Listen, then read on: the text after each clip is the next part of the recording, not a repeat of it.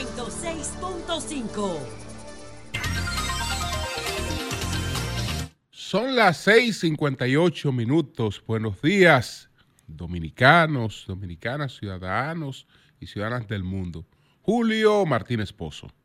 Los comentarios de los temas más importantes en el programa de mayor influencia de la radio y la televisión nacionales.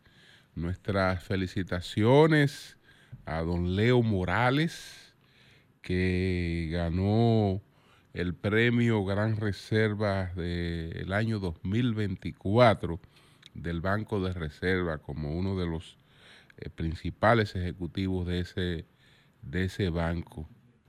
2023, eh, sí, el 2023, pero se entrega en el 2024. Así es que nuestras felicitaciones, nuestras felicitaciones para Leo Morales.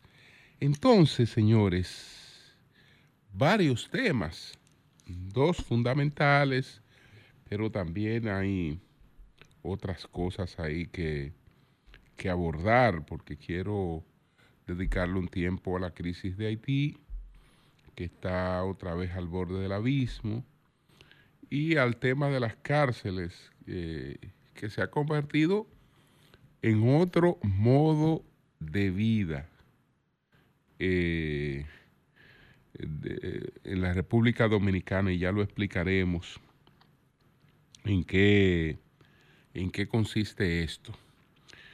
Pero bueno, eh, ayer el presidente Abinader, como de costumbre, desarrolló eh, sutenidas con eh, periodistas y gente que hace comunicación, aunque no necesariamente, digamos, que esté profesionalizada en esa actividad, pero hace, hace comunicación.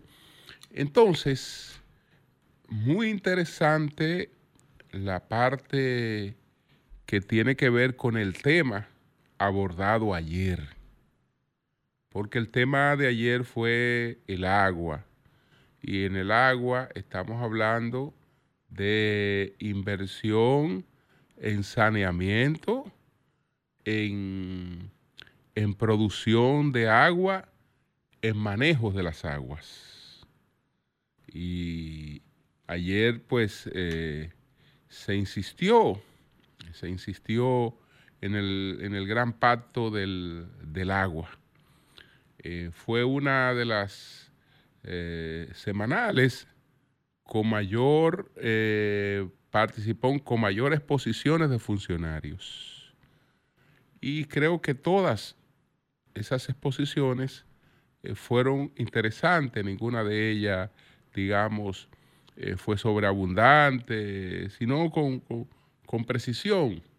después de las, eh, de las informaciones generales presentadas por el presidente, eh, que arrancó con eh, lo que será el impacto de Montegrande, que sabemos que se terminó el embalse de la presa, ahora faltan los canales de riesgo de esa, de esa presa, faltan las eh, plantas hidroeléctricas, las generadoras hidroeléctricas y otras obras complementarias eh, que son las que van a permitir el aprovechamiento de la obra.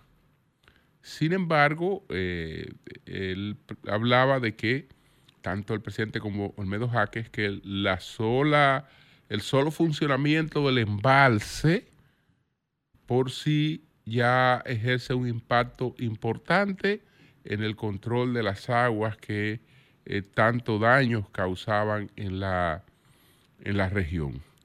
Entonces expusieron, además del, presidente Abinader, eh, Olmedo Jaques, el director de, del INDRI, el director de la CAS, eh, Felipe Suberví, el director de INAPA, Wellington Arnaud, y el ministro de Economía, Planificación y Desarrollo, Pavel Isa Contreras.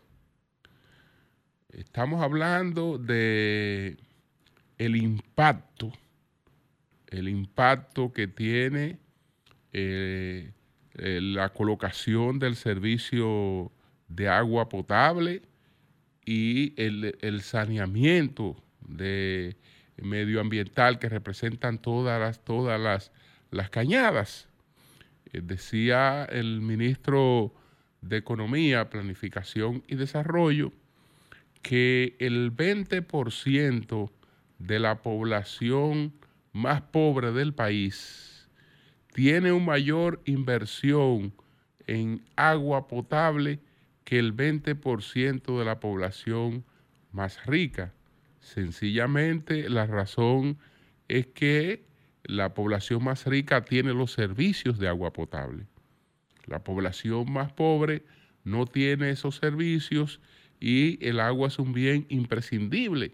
Hay que pagar por ella, aunque la que le vendan a usted eh, esté también contaminada, pero hay que pagar por ella. Entonces, todo esto realmente bien, ya muchas informaciones que se, que se han manejado, que la, que la, hemos, que la hemos ponderado. Eh, uno de los puntos luminosos del gobierno hay que decir que es el trabajo que se está haciendo eh, con las cañadas, eh, tanto en la CAS como, como el, el, INAPA. Nosotros fuimos testigos de lo que ocurrió en Santiago de los Caballeros, por ejemplo, en toda esa canalización de esa Cañada de Gurabo, que todavía se está trabajando eh, en, esa, en esa obra que está a cargo del INAPA y ha representado una transformación total de ese, de ese entorno. Y lo del Cristo Par aquí en, Cristo Rey por parte de la CAS. Y eh, así ellos están hablando de unos 105 kilómetros de, de cañadas que ya tienen eh, diseñadas y que eh, están, el gobierno en este periodo aspira a impactar 42. Entonces, interesante, interesante. Entonces, en la otra parte ya tiene que ver la parte de las preguntas ahora eh, hubo una invitación especial a comunicadores de La Vega. Eh, eh, se está tratando de, en algunas oportunidades, dar oportunidad, valga la redundancia, a que comunicadores de distintas provincias puedan venir y hacerle preguntas al presidente. Eso solamente es bueno eso solamente es bueno, pero hay que darle un uso apropiado para que sea provechoso. Eso no puede dejarse eh, en la improvisación, aunque no hay un interés en intervenir por parte del gobierno en las preguntas que hacen las personas allí, pero hay eh, la necesidad de ciertas pautas, cierta, cierta orientación cierta orientación para que el interés no se desvíe, para que el interés no, no, se, no se diluya, eh, se, se mantenga realmente el interés en escuchar la respuesta que da el presidente a cualquier pregunta. Entonces, eh, con relación a, las invitaciones eh, locales, bueno, que las sigan haciendo, pero en alguna manera que, la, eh, que se oriente. Es decir, eh, las preguntas, por ejemplo, sobre temas locales, tratar de que se organicen. Los temas locales son muy importantes y, para una persona que desarrolla su espacio eh, en una localidad, pues son importantes. Los problemas nacionales para él son los problemas locales. Eso no, no, no, no hay duda, son importantes, pero de eso lo que hay que hacer es un resumen.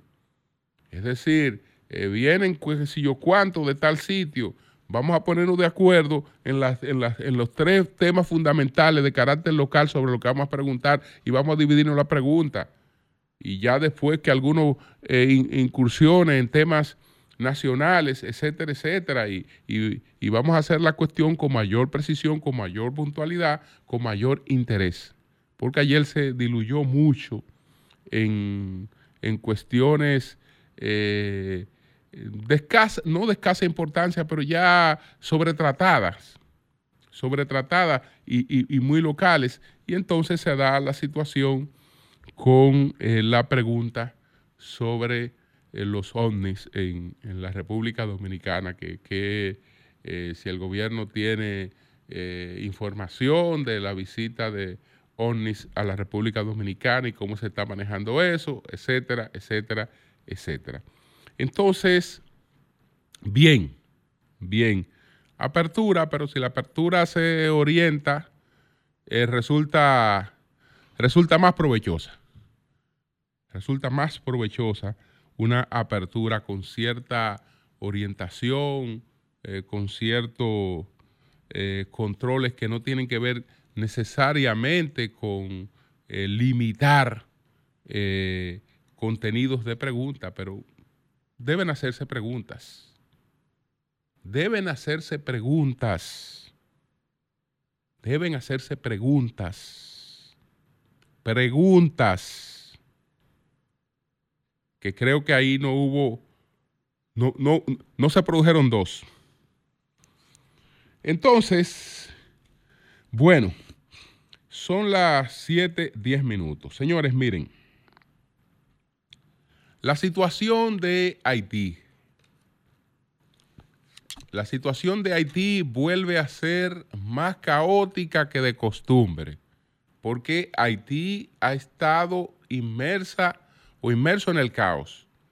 Pero ahora este caos se agrava porque la escasa gobernabilidad que tiene Haití, la precaria gobernabilidad que tiene Haití, eh, pues de muy escasa legitimidad, esa, e, esa, esa poca legitimidad eh, queda anulada a partir del 7 de febrero. Es decir, a partir de mañana. ¿Por qué?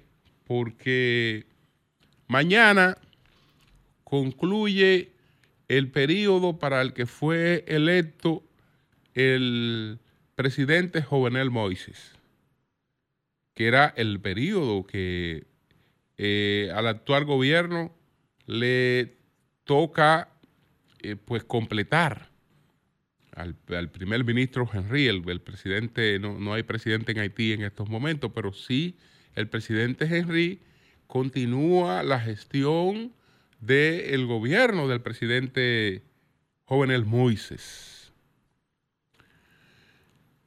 Además de eso, el presidente, el primer ministro Ariel Henry, pues eh, formó parte de un acuerdo de gobernanza. Ese acuerdo de gobernanza del que participaron eh, formaciones políticas, y participaron eh, empresarios y, fue auspiciado por una entidad que se llama el CORE en Haití, que agrupa, agrupa Brasil, la Unión Europea, tiene representaciones de Brasil, de la Unión Europea, de Estados Unidos, y además de la Unión Europea, hay dos países de la Unión Europea que individualmente participan de esa iniciativa, que son Alemania y España. Y una representación de la ONU, una representación de OEA. Entonces, en ese sentido, hay un periodo de transición de unos 14 meses que se propone agotarlo Ariel Henry. Ese periodo concluyó o concluye mañana, aunque hubo parte de los acuerdos que no se materializaron, porque conjuntamente con esa gestión de gobernanza que él llevaría a cabo, pues hubo el compromiso de crear un Consejo Nacional de Transición y un órgano de control de la acción gubernamental. Porque como Haití carece de parlamento, eh, se entendía que debía eh, tener una instancia de control gubernamental. Esas cosas no se materializaron. No se materializaron. El país hoy está pues eh, lleno de protestas en distintas eh, provincias se está protestando pidiendo la salida, la culminación mañana del gobierno de Henry. Hay dos líderes que están agitando en ese sentido. El señor Guy Philippe, que ha anunciado el derrocamiento del gobierno a partir de mañana el señor Claude Joseph, que fue el primer ministro y que fue canciller y que eh, ha sido una de las principales figuras eh, opositoras a Henry, pues también está agitando las aguas en Haití. Pero esto ocurre mientras Haití aún aguarda por la llegada de una misión internacional, que sería a partir del momento en que se recuperaría control de territorio para propiciar cierta normalidad en Haití. Una normalidad que permita una cierta reactivación económica y un mínimo de estabilidad política para desarrollar, para montar unas elecciones, aunque sean de escasa, de escasa participación. El gobierno que sería derrocado mañana es el gobierno que tiene algún contacto con la comunidad internacional.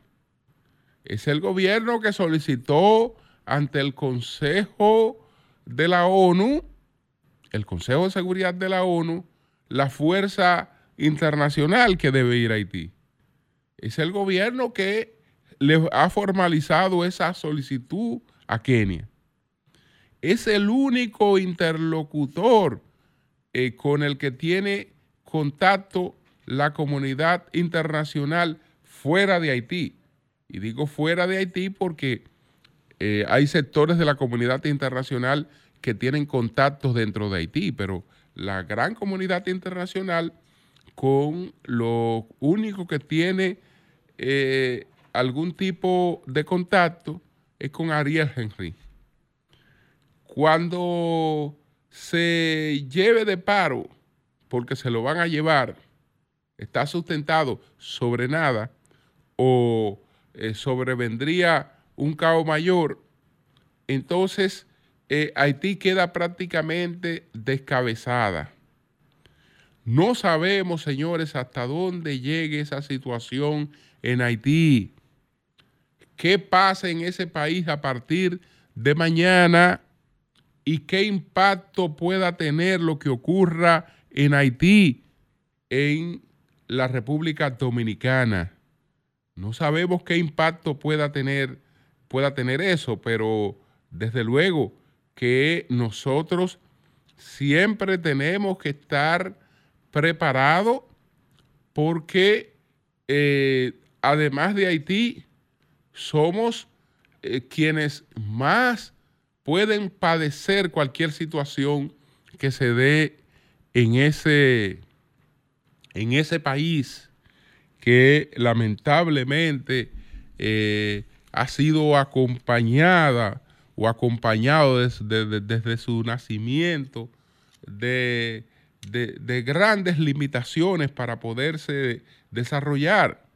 La principal es la falta de una clase social que ayude a los sectores políticos y a los sectores económicos a ponerse de acuerdo en una agenda mínima, que eso nunca lo ha tenido Haití. Eso nunca lo ha tenido Haití y eso, desde luego, que hace imposible cualquier solución porque nadie está en capacidad de ir a resolver los problemas de Haití. La comunidad puede auxiliar, pero tiene que haber una clase política, una clase económica, una clase gobernante en Haití que asuma su responsabilidad. Y esa clase no existe. No existe. Porque cada vez que se juntan dos haitianos hay tres enemigos. Se juntan dos y hay tres enemigos ahí. Pero enemigos, eh, eh, eh, enemigos a muerte, separados por diferencias que usted no se explica de dónde salen. De dónde salen, que es lo que, lo que explica David Nichols en esta, en esta obra formidable de Desalines a Duvalier, raza, color, independencia de Haití, que él empieza planteando que los revolucionarios haitianos nunca lograron, tras su hazaña de derrotar a los franceses y obtener su independencia, conformar una clase dominante estable con alguna homogeneidad social o sentido de propósito o destino común dada cuenta de que, aparte de las diferencias socioeconómicas de cualquier sociedad, Haití nació con la tara de una escala de jerarquías raciales complejas y difícilmente reconciliables. Al eliminar a los blancos coloniales, quedaban nobles súbditos o ciudadanos de color mestizo, mulato, eh, cuarterones, casi todos libres o emancipados desde antes de 1804, y negros de distintos de distinto origen africano, casi todo esclavo, sin noción alguna de la cultura, de la cultura eh, francesa. Entonces, si bien la conciencia de identidad racial ha sido un factor poderoso que desde los primeros días ha unido a los haitianos en una determinación por preservar su independencia nacional, la cuestión del color ha sido de una influencia decisiva que ha llevado a la erosión de una efectiva independencia. Pero la cuestión del color usted no la entiende. Usted no la entiende. Porque en la República Dominicana nos juntamos dos mulatos y somos dos mulatos, dos negros y somos dos negros. No, en Haití dos negros no son dos negros. Resulta que hay un negro que es mulato y hay, y hay un negro que no es mulato. entonces, eh, tiene que ver con el tema de cuna, con una serie de, de complicaciones que prácticamente han impedido que se constituya un Estado. Señores, y eso es lo que está encima de la República Dominicana. Las peores consecuencias, además de las consecuencias que pagan los pobres haitianos, cada vez más sumidos en la miseria, las peores consecuencias han de venir sobre los dominicanos y sobre todo sobre los pobres dominicanos porque aquí hay gente muy solidaria que no es la cama de ellos, de los hospitales, que no es el trabajo de ellos, que no son los espacios de ellos, los que eh, son, son afectados. Entonces, eh, la generosidad eh, así funciona muy bien.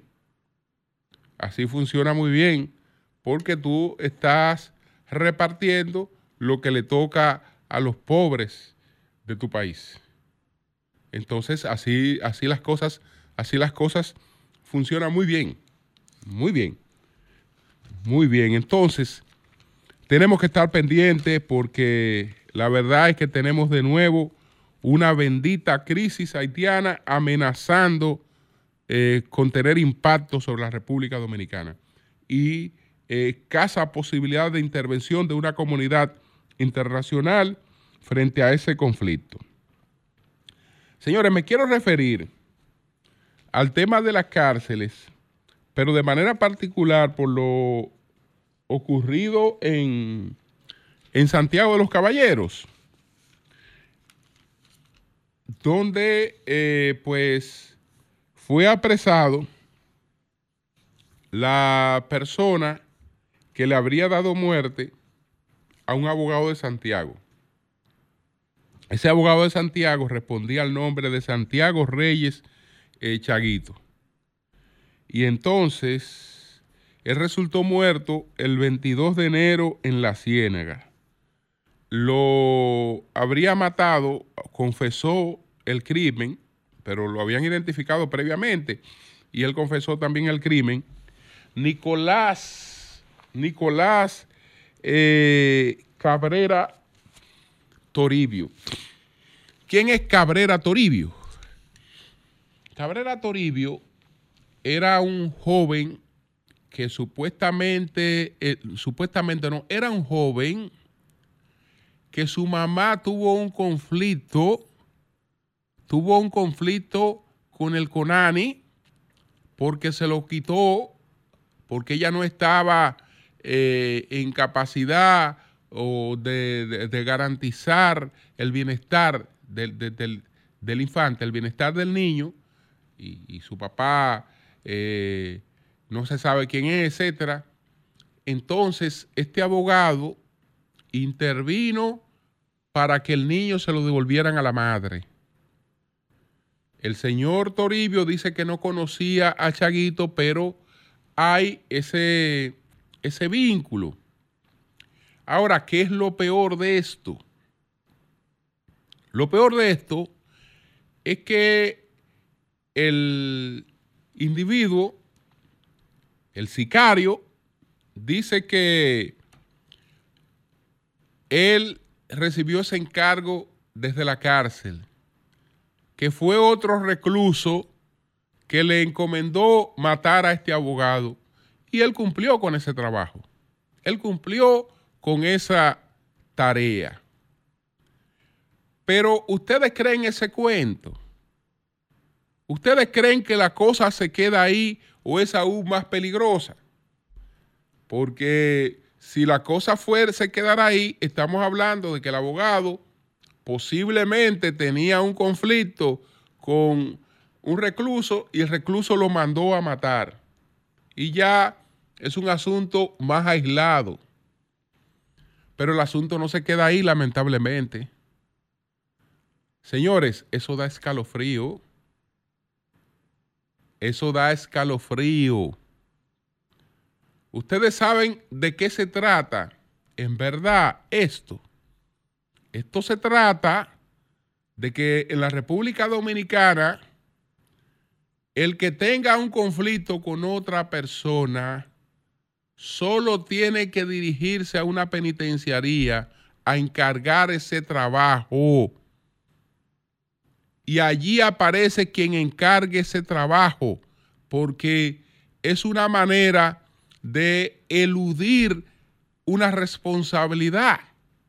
Una persona que tenga directamente un conflicto o que haya tenido directamente un conflicto con ese abogado, que era un abogado eh, que andaba en, digamos, trabajos no al nivel, pero similares a los de Basilio Guzmán. Es decir, era un hombre que ejercía el derecho inmobiliario, dicen que también con cierta temeridad. Entonces, una persona que tuviera un conflicto con él no tiene necesidad en la República Dominicana de esa persona salir a contratar un sicario, es decir, él no tiene que generar la responsabilidad de contratar un sicario, sino que esa persona puede dirigirse a través de otra persona, de interpósita persona, a una cárcel y de ahí mandar a contratar el trabajo, que el que contrate el trabajo no tenga nada que perder. Que el que, el que contrate eso, ¿por qué eh, inmediatamente sale la teoría del recluso? Ah, bueno, porque él sabe que ahí, ahí se corta todo. Y probablemente él no conoce la persona que mandó a, a digamos, a, a cometer esa acción. Él no conoce probablemente a quién pagó, quién era el interesado en la muerte de ese abogado. Él no lo conoce, ni tiene por qué conocerlo. Entonces, estamos hablando de un clima de inseguridad espantoso. Entonces, ¿qué es lo que pasa? Que las cárceles se han convertido en otro modo de vida en la República Dominicana. El señor que ahorcó a la mujer en La Vega, que ya dije que se dio una situación entre ellos, que ella supuestamente eh, había contraído el SIDA, etcétera. Entre otras cosas, entre otras cosas lo hace porque una persona que aún estando presa en La Vega, genera actividad económica. Es decir, nosotros tenemos un tipo de reclusos, que es lo que quiero decir, tenemos un tipo de reclusos que no hay que irle a llevar ayuda a las cárceles, que ellos mantienen desde la cárcel a su familia, generan recursos, generan negocios. Es decir, ellos están en las cárceles, pero en las cárceles están haciendo negocio y eh, esos negocios les sirven a los que eh, están ya con condena firme eh, para procurarse un nivel de vida lo más óptimo posible dentro, dentro de la cárcel. Ese caballero de La Vega era un privilegiado, el espacio que tenía en La Vega era un espacio que costaba un dinero, y él lo podía costear. ¿Y cómo él lo podía costear?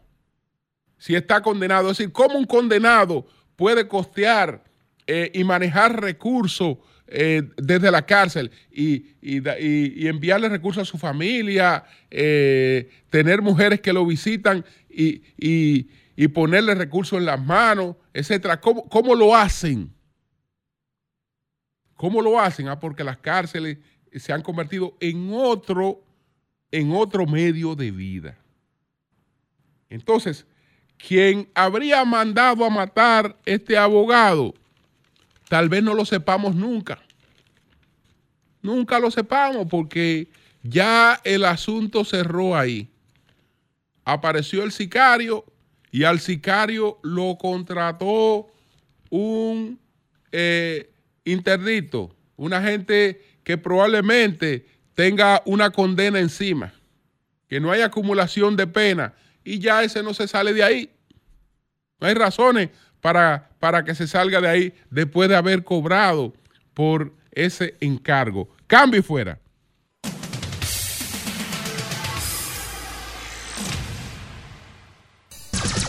Son 106.5. Son las 7:37 minutos. Buenos días, doña Consuelo, adelante. Buenos días, Julio. La verdad es que uno está diciendo en este país, buenos días, como una chercha. Y mira, ese análisis que tú hiciste de Haití. Ya yo no voy a decir nada, porque como a mí me dijeron que yo me desayunaba con un haitiano diario, que yo lo que era una racista, de las pocas mujeres, no, de las pocas mujeres no. Bueno, déjame dejarlo ahí. Pero que me casé con un cocolo, que era Carlos Dores. Entonces, toda esa, y tú sabes, racista, se desayuna con un haitiano. Usted lo que me insulta. Todos estos periodistas de este país, ¿dónde carajo están? Lo que tú dices que querían, hay que ayudar a los haitianos aquí. Los empresarios que traían los haitianos como mano de obra barata, ¿Dónde están en esta situación? Los periodistas, yo no vi ninguno pararse de su silla y decir, venga usted, señor periodista haitiano, y coja mi puesto. No, era quitarle el trabajo a los pobres dominicanos, ¿verdad? Que picaban piedra, que trabajaban en la construcción, que lo mismo que le hacen a los dominicanos afuera, en España en todos lados. Porque es una, un chiste del capitalismo buscar del capitalismo, buscar la mano de obra barata. Por eso China subió a donde subió, buscando todas esas empresas europeas, norteamericanas, europeas, etcétera, mano de obra barata en China, casi esclava. Entonces, cada vez que planteábamos, ahora mismo tenemos una situación que mañana 7 de febrero, como tú dijiste, que fue un 7 de febrero de 1986. Se lo expliqué ayer. ¿Por qué mañana 7 de febrero? Porque en el 1986 ellos derrocaron al hijo de François Duvalier, que era nada más y nada menos que Jean-Claude Duvalier, hijo de Duvalier padre, que subió al poder en el 57, el padre. Y él subió al poder en el 71 a la muerte, a la muerte de su padre. ¿Verdad? Entonces, ellos derrocaron a Jean-Claude Duvalier en 1986 y del 7 de febrero. Y desde esa época ellos lo consideran que es el periodo constitucional que se acaba del que esté gobernando. El 7 de febrero. Ya está tirado, tú coges la prensa haitiana y es todo el mundo tirado a la calle. Entonces, dígame esto, sale en la prensa hoy nosotros estamos preparados para enfrentar todo esto. No es verdad. Cuando venga ese contingente de, de gente huyendo para acá, ¿qué es lo que vamos a hacer, carajo? Tirarle y matarlos. Porque es para acá que van a salir huyendo. Y eso, y eso es, eso es parte de la responsabilidad y de la irresponsabilidad de la clase política dominicana, de la clase empresarial dominicana explotadora y de todos esos intelectuales, periodistas, pendejos de las ONG que hundieron este país en ese sentido. Entonces, no tengo más nada que decir. Decía Cedras, el militar Cedras, que tumbó a Aristide, que está en Panamá, creo yo, haciendo negocio. Cedras decía, y se lo he dicho varias veces, para poner a tres haitianos de acuerdo, hay que matar a dos. Decía Cedras, lo que Julio estaba diciendo, de esa desunión desde, los, desde su formación como nación, esa desunión en ese pueblo. Punto. Yo no sé lo que va a pasar. ¿eh? Es una situación difícil. Uno. Dos. Blinken, Anthony Blinken, el secretario de, de Estado del gobierno del presidente Biden, anda para Medio Oriente. Primero llegó a Arabia Saudita. ¿Qué está buscando Blinken? Está buscando ahora,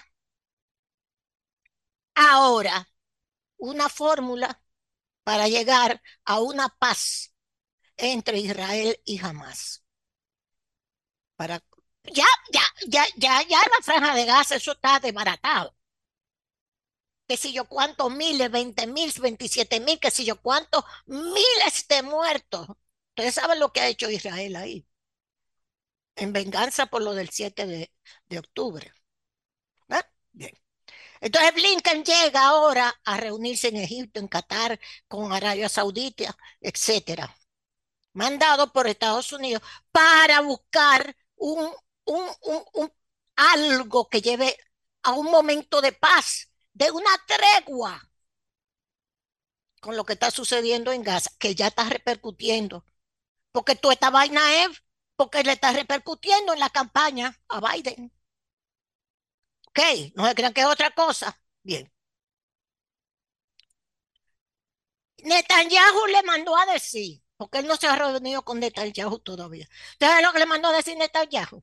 Jamás está viendo a ver cuál es la propuesta. Y Netanyahu dijo, hasta que yo no mate el último jamás, mate, mate el último jamás, no firmo nada de tregua. Netanyahu, hasta que yo no mate el último jamás de estos liderazgos de jamás, porque ya no firmo ninguna tregua, le dijo Netanyahu. Eso es Netanyahu. Entonces Blinken anda por ahí. A ver qué es lo que va a hacer. Netanyahu que se cuide. Como que se cuide Zelensky. Oigan lo que le voy a decir de Zelensky. Zelensky fue a la televisión italiana. Ustedes saben que los cuartos no, no han salido de Estados Unidos para seguir ayudándolo. Fue la Unión Europea que le mandó 50 mil millones ahora, el juidero. Y él agradeciendo todo esto. A mí hasta pena me da, ya. Pues Zelensky fue a la televisión italiana y dijo que se rumoró la, la semana pasada que él estaba quitando al jefe de las Fuerzas Armadas, al general que sé yo qué, un hombre de esto ucraniano porque el general tenía diferencias con él de cómo se estaba llevando la guerra. El general dijo y comentó que Zelensky vivía diciendo, estamos bien, vamos a atacar la ofensiva que tenemos en la primavera. Y todo ha sido un fracaso. Y ahí está Ucrania de barata también. Esto no me hace ningún chiste de ningún lado.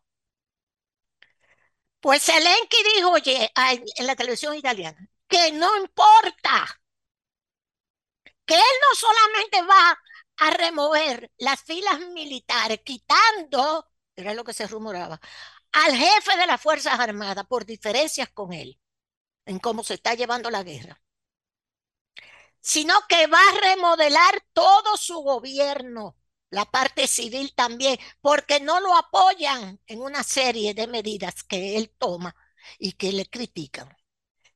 Netanyahu que se cuide, porque si ya Estados Unidos dijo tregua, y Netanyahu dijo no apoyo ninguna tregua, y ya Zelensky dice, mándenme cuarto, que eso es lo que él quiere, pero yo voy a quitar al ministro de las Fuerzas Armadas, al ministro, al jefe de las Fuerzas Armadas, y voy a remodelar también el gobierno.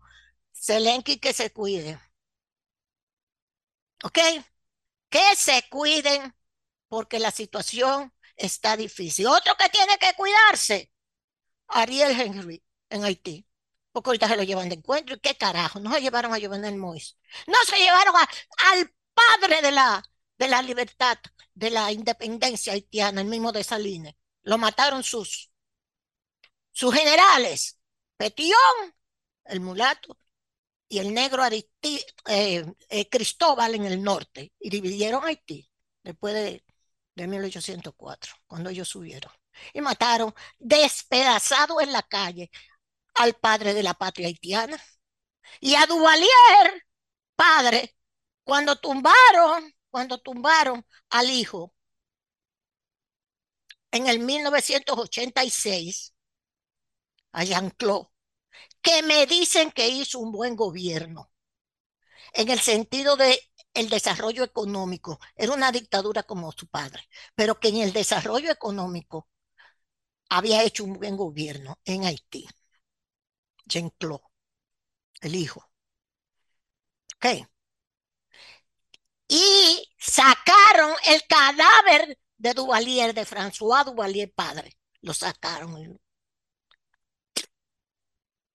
Ok. Así que a huir Tito, que se cuide Ariel, que se cuide Zelensky, que se cuide Netanyahu. Porque si hay que llevárselo de encuentro, nos lo llevamos de encuentro porque no podemos hacer más nada. ¿Ok? Ahora aprobó, aprobaron los, demócratas en el Senado una ley para ayudar a Zelensky, a Ucrania, la frontera darles son 118 eh, eh, mil millones de dólares para la frontera, para Ucrania y para Israel. No aparece Haití por ningún lado. Y ya dijo Estados Unidos, salió ayer y se lo dije. Nosotros no tenemos cuarto ahora para mandarlo para Haití con a Kenia, a los kenianos, y darle los 200 millones que tenemos. Nosotros no tenemos cuarto, hay cuarto.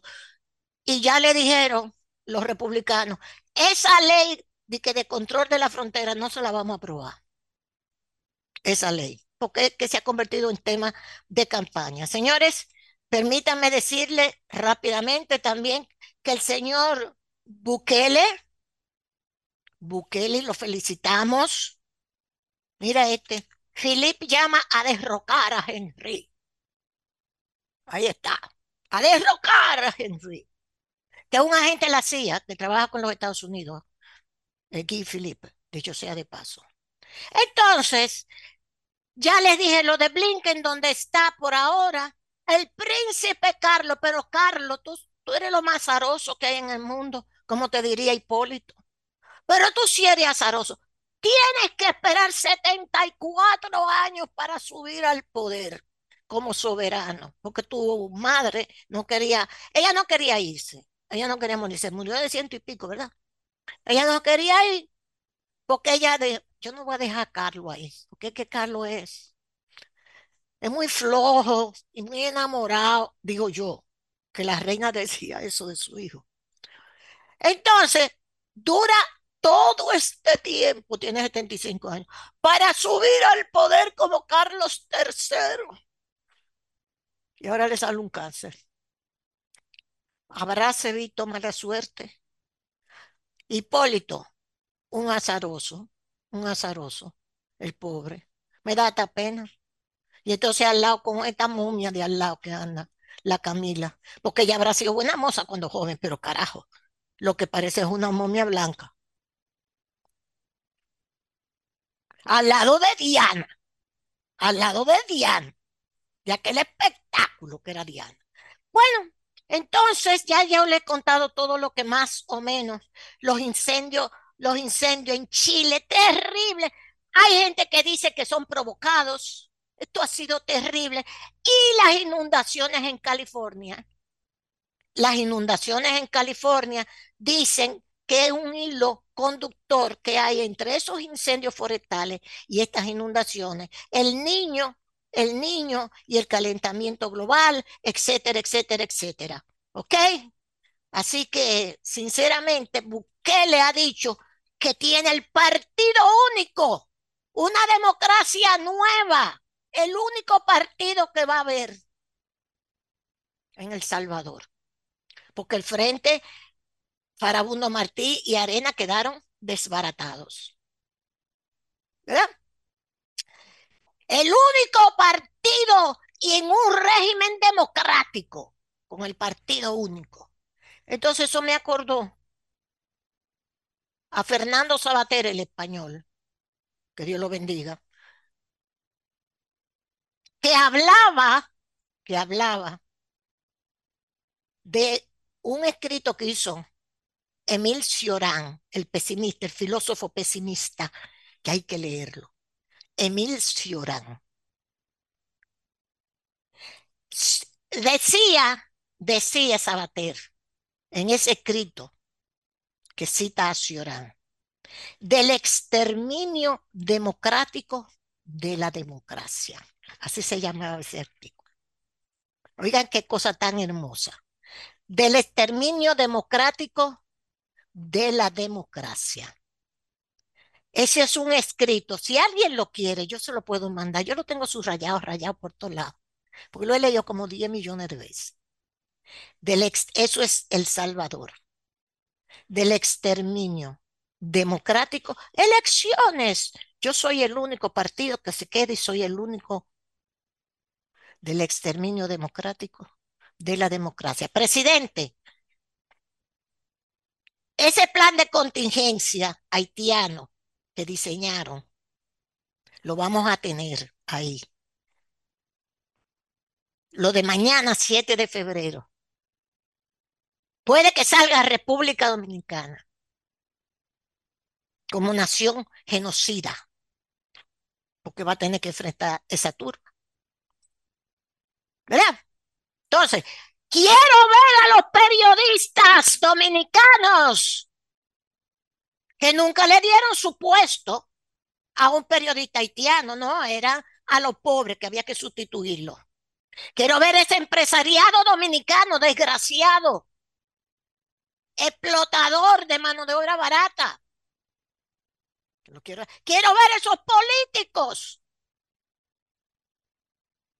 que nunca diseñaron ninguna política frente a Haití, más que explotarlo y buscarlo para votar. Ya, muy tierno. Este, ¿qué día es hoy? Ven acá, ¿qué día es hoy? Ayer fue el lunes, hoy, ah, pues hoy es martes. Hoy es martes. Y mañana miércoles. Ay, sí, mira tú. Lunes, martes y miércoles.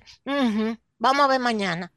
Abul. Gracias, Julio. Gracias a todos. bueno, a propósito de ese orando, ya usted sabe que esa preocupación por lo que era la dictadura de la, de la mayoría, una potencial dictadura de la, de la mayoría, fue que llevó a los padres fundadores de Estados Unidos a, orientarse por ese sistema más o menos con esos eh, contrapesos en el que el voto popular per se no te, no te escoge un, presidente. presidente. Y, es también un poco el sentido de esa democracia parlamentaria eh, eh. que obligan a que la escogencia sea del consenso de muchas minorías y no, de una gran mayoría.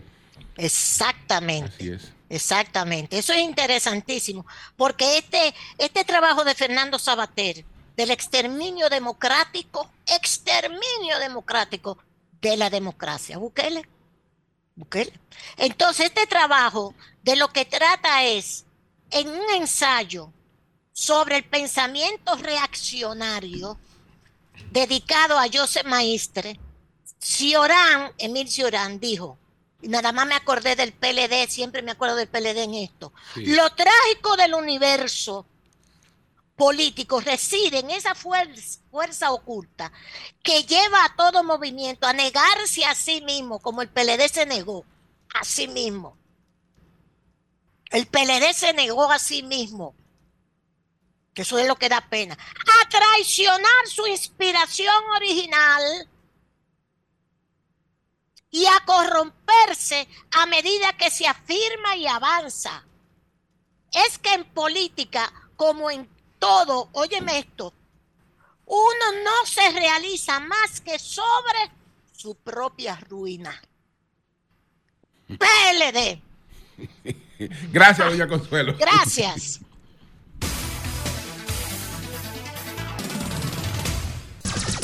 Son 106.5. Bueno, señores, vamos a dar seguimiento al estado de salud de los soldados que fueron afectados eh, por este, este accidente de una persona que eh, chocó contra la puerta principal del Palacio Nacional. Eh, buenos días, Wilson, adelante. Buenos días a todos ustedes, buenos días al país, tal como tú acabas de señalar, Julio. En el día de ayer se produjo lo que ya todo el mundo conoce de que el ciudadano John Raymond Durán Villar llevó a, llevó a cabo un acto intencional al estrellarse con las puertas metálicas que están ubicadas en la Avenida México, que sirven de acceso a la sede del Palacio Nacional, donde colisionó con esta y hirió de gravedad a dos miembros del Ejército de la República Dominicana que disponen a los nombres de el sargento del Ejército Wester Jiménez Hernández y el raso Eric Castillo Tejeda.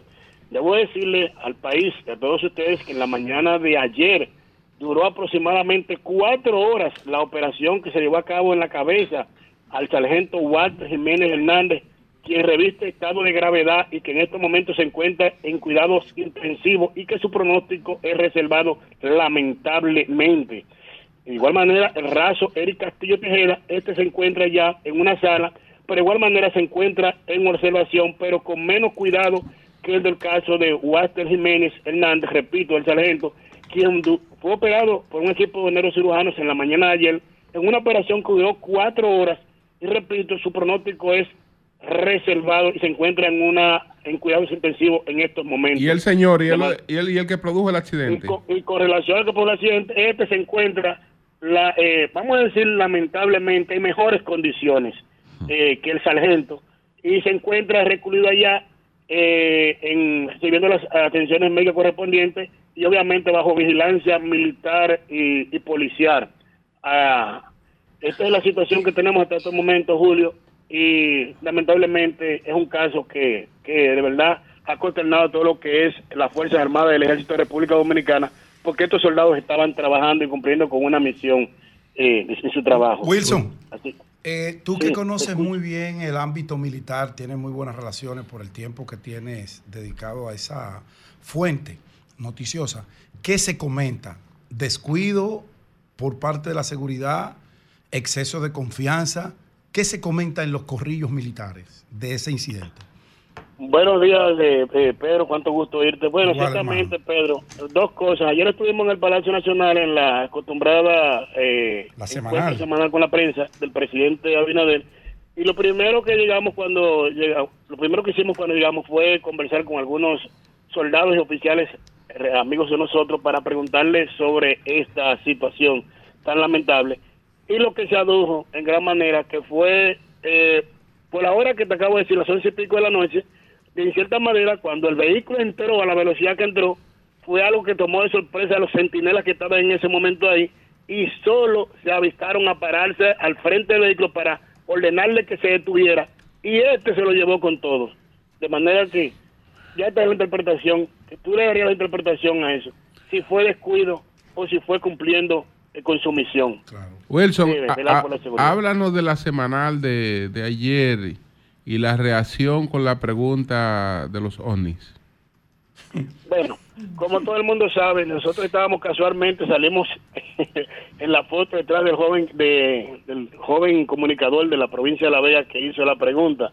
Mucha gente pensó y hizo el comentario que si fue para hacerse viral que él hizo esa pregunta o si realmente él hizo la pregunta consciente de lo que él estaba preguntando. Si tú me preguntas a mí, Julio, yo te diría que él estuvo consciente de la pregunta que él hizo, porque yo estaba detrás de él, y ni antes ni después de eso, él hizo un comentario que pareciera que él la hizo eh, eh, eh, de manera eh, de manera profesa. Él la hizo consciente de lo que estaba preguntando y muy orgulloso de lo que preguntó, o sea, convencido de que él tenía esa, esa información, esa creencia de eso. De manera que solo nos llevó sorpresa todos los que estábamos ahí. Nos quedamos anonadados. Y el primero que se quedó anonadado fue el presidente de la República, que cuando vio el escenario, que todo el mundo estaba sonriéndose, no le quedó más alternativa que reírse y evidentemente decir lo que dijo, que va a investigar esa información eh, con relación a la pregunta que le hacía el, el joven comunicador de la provincia de La Vega, que debo decirte que los comunicadores de La Vega que estaban ahí, no fue del agrado tampoco esa pregunta, estaban eh, manifestaron su inconformidad con la pregunta del joven. Pero yo, Porque yo, yo, obviamente- yo- yo estoy de acuerdo contigo. Yo creo que eso fue más bien para hacerse viral, hacerse famoso. Es un escenario que el propio maestro Julio Martínez Pozo lo ha definido como una gran oportunidad para muchos colegas que tienen programas, que no tienen esa connotación, esa participación activa en los medios y sobre todo incidencia en la población. Entonces, al frente del presidente de la República, cualquier cosa que tú le preguntes, sobre todo si esa cosa que tú preguntas es rara, rara, muy rara, que para el periodista convencional es desatinada, convierte a quien la a quien hace la pregunta, en quien la formula, en un ente público y conocido, eh, donde nadie sabía prácticamente que era con todo respeto. Yo creo que ese escenario debe tener algún tipo, no de, de controles, pues tú no le puedes prohibir a nadie hacerle una agenda previa. Pero caramba, si a usted le dan la oportunidad de ir a un escenario como lo es esa, esa participación del presidente de la República, usted tiene que ir con preguntas preelaboradas en base a la agenda que maneja el presidente de la República Nacional e sí, Internacional. pero- pero fíjate qué es lo que está pasando, Pedro Jiménez. Cuando el presidente está yendo a los diferentes pueblos del país, hermano Pedro, le están pidiendo muchos comunicadores, y esa es la información que nosotros tenemos, de que los inviten al Palacio Nacional bien. a ellos participar. Y entonces el presidente ha hecho lo siguiente. En algunas oportunidades, y lo hizo ya en San Pedro Macorís, él va y se traslada con la semanal y la hace allá mismo. Posteriormente la hizo en San Francisco Macorís. Y en otra oportunidad, él invita a los comunicadores a que vayan al palacio. Entonces, ¿qué pasa? Nosotros lo que estamos en la fuente de manera permanente, asignado a la fuente del Palacio Nacional, cuando invitan a esos comunicadores de la provincia, el presidente, como un buen anfitrión, eh, trata de que se le dé prioridad y se le dé prioridad a ellos en el sentido de que se le dé participación para que puedan preguntar porque vienen obviamente como invitados del interior. Entonces hacen, un, ¿cómo te digo? Un equilibrio. Le dan, por ejemplo, ¿qué se digo? Un 70% de las preguntas de los, de los invitados y un 30% de lo que cubrimos la fuente. En el caso mío, de manera particular, yo ayer tenía temas, tres temas muy importantes que tratarle al presidente. La situación del Medio Oriente, eh, lo que tiene que ver con la, la inquietud que hay en los mercados con relación a que pudiera el petróleo sufrir algún tipo de desajuste, algún tipo de... O sea, tenía ese tema. Tenía el tema de que el presidente pudiera eh, decir si tiene ya el borrador listo, si se han preparado el borrador, que en qué tiempo le entiende que pudiera ser prudente que someta ya la enmienda a la ley 2401. O sea, tenía varias cosas importantes que eran de interés nacional tratarla, pero obviamente, como te acabo de decir, se le dio la prioridad a los amigos y colegas de la Vega, nosotros con mucho gusto vemos eso y simplemente eso se quedó hasta ahí, lo que ustedes Bien. conocen. Como el, el que no vio la semanal se preguntará, ¿y qué pregunta fue que le hizo ese periodista al presidente y que provocó su risa? El periodista de La Vega le dijo, según unos investigadores han dicho que República Dominicana se ha convertido como en un tráfico de lo que son los ovnis que visitan estas áreas. ¿Ha recibido usted alguna información por parte de las Fuerzas Armadas con relación a este tema? Y la verdad que el presidente se sonrió, se sorprendió. Dirá, María- Marilena. Marilena dirá- aquí- si eso ocurre en Estados Unidos, donde recientemente se estudió un informe por unos hallazgos de unos pilotos y un ex miembro del Pentágono, bueno, ya es diferente, pero aquí Dirá el colega María Elena que él no tiene la culpa de que nosotros no sepamos de esa información. Es verdad. dirá, dirá él, a mí me llegó la información, yo no tengo la- la- él no Bueno. tiene la culpa de la ignorancia Gracias, de Wilson. Gracias. Gracias. Un placer, buenos días todos. Bien, Feliz bien. día. Y yo las- de allí que no se pusiera ese son traje las ocho. lumínico de noche. 11 Mira ahora. Buenos días, Manuel. Adelante. Buenos días, maestro. Buenos días a todo el equipo de este Sol de la Mañana y buenos días también a toda la gente que día tras día pues nos brinda el privilegio de buscar nuestros comentarios. Miren, siempre he dicho que la mejor forma de observar cuando un país es un territorio organizado se puede hacer primero viendo cuál es la organización estratégica que utiliza para la preservación de la seguridad de sus fronteras. Segundo, cuál es el trato que ese Estado le da a los animales, cuál es el paquete de beneficios que ese Estado prepara para el retiro de los adultos mayores y cuál es el tratamiento que les da a los niños. Yo pienso que ese es, un reflejo importante para saber cuando hay un Estado organizado. Usted sacará sus conclusiones de ahí en adelante. Me quiero quedar precisamente en el tema de los niños. El que me conoce a mí sabe perfectamente que después los libros no hay otro atractivo para mí más importante, sobre todo cuando tengo un, un poco de espacio libre, que vincularme a causas sociales. Yo tengo una convicción muy particular con eso. Además, siempre he dicho que siento que Dios me ayuda a mí por otra vía cuando logro ayudar a una persona. Y siempre vivo parafraseando Allende diciendo que el que tiene la oportunidad de influir en otros y tiene un micrófono delante y no lo utiliza para vincularse a causas sociales, eso es una contradicción, considero hasta biológica, siempre parafraseo Allende con eso. ¿A qué viene esto? Bueno, desde que estaba con mis compañeros del rumbo, recuerdo que asumimos como equipo la causa de la culminación de el CAIP de Santo Domingo Este. Hablé inclusive personalmente con el ministro del IGNE. Me prometió que le iba a dar conclusión a eso. Y así pasó. ¿Qué pasa entonces, señores? Miren, el presidente de la República, con una propuesta, un proyecto que desarrolló la honorable primera dama de la República, doña Raquel Albaje, recuerdo que en diciembre del año 2022 se anunció al país la creación de un Fondo Nacional para la Niñez y Adolescencia con Discapacidad.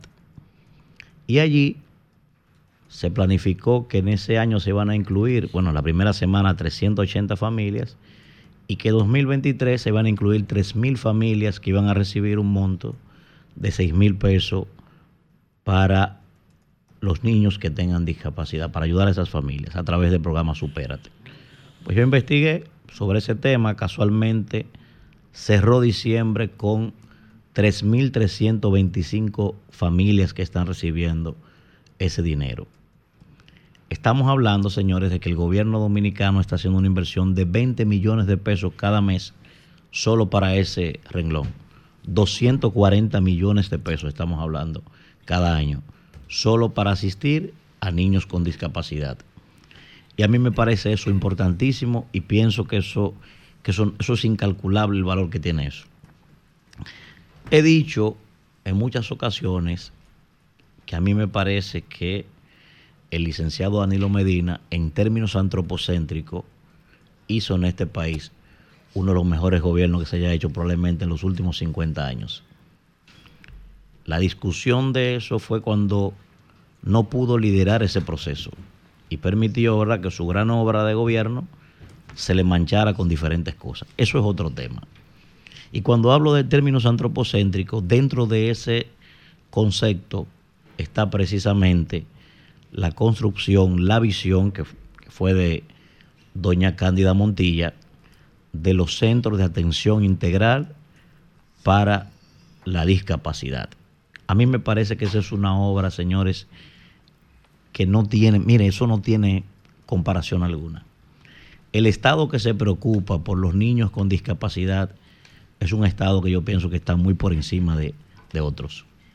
Y por eso yo quiero aprovechar la oportunidad de mi comentario para hacer un llamado tanto al señor presidente de la República como a la honorable primera dama de la República y, ¿por qué no?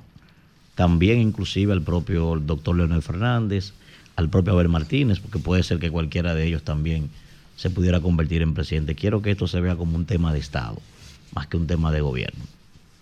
Pero como el presidente ha estado desarrollando este proyecto, ya he resaltado la inversión que se está haciendo desde Supérate, ¿Qué es lo que quiero, presidente? Pedirle, pedirle que por favor siga profundizando en este tema. Ver si este año podemos construir, aunque sea un, un uno más. Y quizás ya para su programa de gobierno, con los técnicos que usted pueda incluir eso, yo no sé si en términos presupuestarios se puede hacer.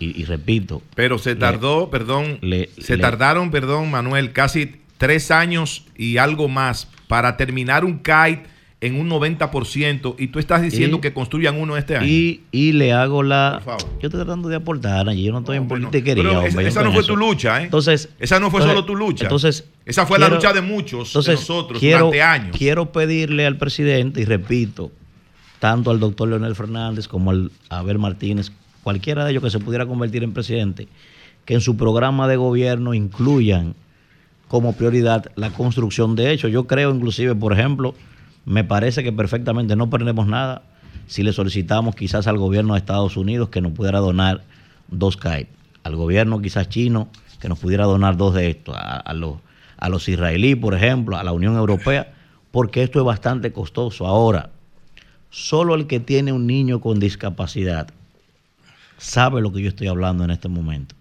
O sea, señores, un pobre y, perdónenme que utilice la palabra condena, un pobre que le nace un niño con discapacidad, en términos económicos, señores, es una condena lo que tiene arriba. Y pido disculpas por el término, que, porque un niño es una bendición. Pero miren, solo el colegio, el tratamiento psicológico para la propia familia, para, para que aprenda a generar una cultura de cómo cuidar, cómo tratar a ese niño, los medicamentos. Miren, la aceptación de las demás personas que le rodean. Usted no, y, ojo, quien le está hablando no tiene un niño con discapacidad, no, no creo ni siquiera tener un familiar que tenga un niño con discapacidad, gracias a Dios. Pero eso es un tema que a mí me duele y que yo lo he asumido desde hace muchos años y que vivo luchando por eso. Y por eso mi llamado, no solo al presidente de la República, sino además a todos los candidatos presidenciales para que en sus programas de gobierno la construcción de estos centros, que fue una visión, repito, para mí importantísimo esto de Doña Cándida, y espero que todo el que dirija este país, si fuera por mí, en cada provincia tuviéramos una, un centro de eso. Ese centro no tiene nada que envidiarle a ningún centro de ninguna parte del mundo. Y tratan a los niños allí como príncipes. Entonces, quiero quedarme ahí. Quiero quedarme ahí. Yo sé que el presidente está haciendo un gran esfuerzo, ya lo he dicho. 240 millones, eso no lo había hecho nadie, para atender a esos niños. Hoy está reclamando Diony el, el, el reglamento, presidente, para la ley 34-23, que venció ya el plazo ahora antes de ayer. Así que por favor también, para que puedan evacuar ese reglamento y pueda empezar esa ley a ejecutarse, porque los niños, los niños son el futuro de este país y la inclusión para estos niños es necesaria. Vamos a tratar la vida, señores, la vida es muy pasajera. O sea, no importa lo, lo, que hagamos en el mundo, no importa las ideas que... Yo siempre dicho, podemos tener ideas políticas diferentes, no importa. Pero esos son temas que tienen que ser de Estado. Esos son temas que tienen que sensibilizar a todo el país, a todo el mundo sin importar la, visión que tengamos, no importa si usted es comunista, si, eso no importa. Un niño está por encima de eso, sobre todo si tiene una condición especial. Repito, solo el que tiene un niño con discapacidad tiene conciencia de lo que yo estoy diciendo y de lo que yo estoy pidiendo en este momento. Mi llamado, señor presidente, yo sé que usted es un hombre sensible y que, no escapa a esos temas, y a la honorable primera dama, siga insistiendo en ese tema, empodere a la presidenta en términos económicos y vamos a ver si este año, repito, podemos construir un centro de eso, aunque sea, vamos a buscar quizás donaciones, porque yo sé que cuesta mucho dinero la construcción de eso, pero vamos a seguir profundizando en esto para que nuestros niños tengan un espacio de integración y de oportunidad. Don Julio. Bueno, son las 8.21 minutos. No sé si tenemos, ah, no tenemos eh, a José Rafael Fermín García al loco Fermín. El loco Fermín. Sí, que el loco Fermín ayer eh, se presentó ante la DNCD porque dice que cada vez que llega al país alerta. le tienen una alerta de localización. Y yo, lo vi, yo lo vi en un video con Karim ayer. Y él va a investigar a ver qué es lo que le están investigando. al perrito, que abusador. Sí. Entonces. Karim tiró al perrito al aire. Sí, sí, ahí vi, ahí vi que lo estaban condenando. Es un abuso. Es un abuso. Tiene un perrito. No puede llegar tanto. Eso lo vi que lo estaban. Búscalo en su Sí, sí. Ahí vi que lo estaban condenando por violencia animal. Altísimo para que el perrito cayera en una piscina. Sí, sí, sí. Eso estuvo muy mal. Eso estuvo muy mal, Karim. Pero los animales no deben maltratar. de ese joven no se le debe. Digo, ya es un adulto No se le deben permitir si hace daño a otro ser viviente. Lo, acabo de decir en mi comentario. O sea, la forma en la que se tratan los animales es una expresión de cuando un Estado está organizado. Eso está muy mal, hermano. eso no está bien. No, y él lo graba como una burla. No, eso no está burla bien. de todo el mundo. Él tiene el derecho de burlarse. Eso, eso, eso es un abuso, cariño. Eso no está bien. Yo tendría que ver eso. Son las 8.22 minutos. Buenos días, Marilena. Adelante. Buen día, Julio. Muy buenos días a todos. Preocupación y alarma entre pacientes de diabetes. ¿Y por qué? Porque se ha dificultado conseguir un producto, un medicamento que es vital para ellos, lo necesitan para vivir, lo necesitan para calidad de vida. Y ustedes saben por qué, según las denuncias que hemos recibido. Espero poder obtener la confirmación o la corrección de parte de las autoridades de salud pública, porque ahora lo están usando para fines estéticos, insulina para rebajar como la insulina, controla los niveles de azúcar en la sangre, aparentemente están utilizando eso. Entonces, la insulina de los que son diabéticos tipo 1, que son dependientes de dicho producto, y los de los diabéticos tipo 2, la están buscando para eso. Inclusive dominicanas que viven en Estados Unidos le encargan a sus familiares aquí comprarles esos productos. Entonces, mi pregunta, ¿realmente está pasando esto como en base a las denuncias que yo he recibido de diferentes fuentes, lo confirmé bien, ¿está pasando esto? ¿El Ministerio de Salud Pública tiene conciencia de que esto es así? ¿Realmente hay nutricionistas que pueden prescribir insulina para un paciente que debe bajar de peso sin tener diabetes? ¿Esto es correcto? ¿O estos son de estas prácticas que se ponen de moda, que aunque le hagan daño a la persona, aunque se afecten otros, la gente sigue porque es más importante la estética, verse bien, que la salud y sobre todo la salud del colectivo. ¿Qué, si esto es así, ¿qué puede hacer el Ministerio de Salud Pública? no es posible controlar la venta de insulina para garantizar el suministro a más de dos millones de personas que sufren de diabetes acá, según algunos datos recientes de las instituciones que trabajan con esta enfermedad. No es posible si Pedro va con, o Pedro, Juan, Francisco, va a comprar el producto que muestre que es diabético y que el médico tal, con el exequatur tal, le indicó ese producto por tal fecha y que las farmacias tengan registro de que lo busque cuando se haya consumido la dosis anterior. Yo conversé con Martina García y le pedí a ella, puedo mencionar tu nombre porque varias personas me hicieron la denuncia, pero es importante poner nombre y apellido. Martina es una reconocida contadora, una profesional eh, muy capacitada, una mujer de muchos valores, creyentes, militante desde hace tiempo en una iglesia de cristianismo práctico. Y Martina desde hace 30 años tiene diabetes. Es una persona sumamente organizada y disciplinada y responsable con su salud.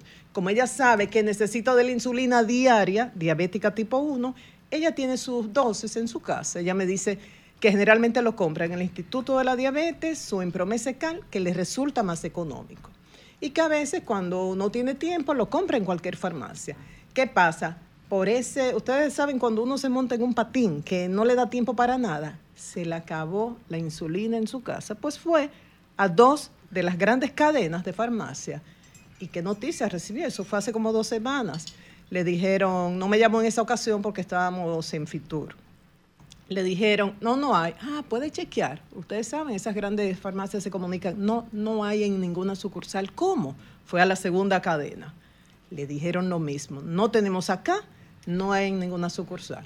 ¿Qué uno hace en ese caso? Cuando desaparece un producto de las grandes farmacias, uno va a las pequeñas, porque esas pequeñas tienen menos movimiento y a veces les queda. Visitó, me mencionó los nombres y los sectores donde fue. No voy a estar haciéndole promoción a esas farmacias, pero visitó cinco farmacias diferentes y no había. Entonces se comunica con alguien ligado al sector y le dice, eh, pero quizás en el interior. Ella estaba buscando eh, eh, o sea, conseguirlo rápidamente porque no lo tenía en su casa y no tenía tiempo. Apareció en Asua, pero me dice ella, este producto requiere mantenerse en un ambiente frío. Yo no tengo garantía que desde Asua hasta acá me lo van a cuidar como debe ser. Finalmente fue al instituto, ya me dice que en el Instituto de la Diabetes siempre hay, pero me dice, este es un problema para muchas personas que tenemos diabetes. Entonces yo me pregunto, ¿el Ministerio de Salud Pública está al tanto de esto? esto está ocurriendo. ¿Cuál es la incidencia de la diabetes? Según datos de abril del 2022 de una investigación que hizo tanto UNIBE como el Instituto de la Diabetes en el país, hay un 13.4% de la población dominicana que es diabética y un 9.3% que es prediabética. O sea que estamos hablando más o menos, según datos de esta fecha, 2.200.000 dominicanos con diabetes, diabetes, prediabetes en el país. Pero las autoridades de salud, ustedes saben que el Ministerio de Salud hace las rutas de salud y varias actividades, han estado muy activas en este sentido, han dicho que los números, la incidencia ha aumentado de manera significativa, de manera significativa por el sobrepeso, por la obesidad. Entonces, no es justo que personas si, hay, si nutricionistas dicen sí, se indica insulina, retiro lo dicho.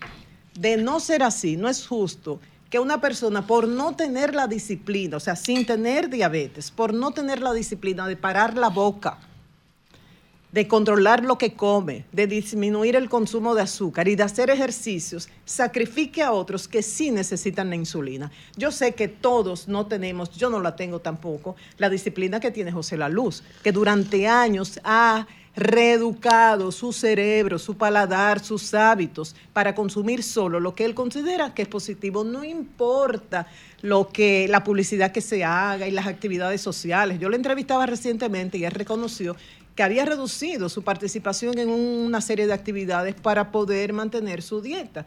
No llegamos a ese nivel, pero hay que tener disciplina y nunca sacrificar a un paciente diabético utilizando un producto que él o ella sí necesita para vivir y quizás no. Lo que pasa es que me es más fácil quizás tomar insulina para bajar de peso. Ojalá que de salud pública nos puedan explicar sobre esto.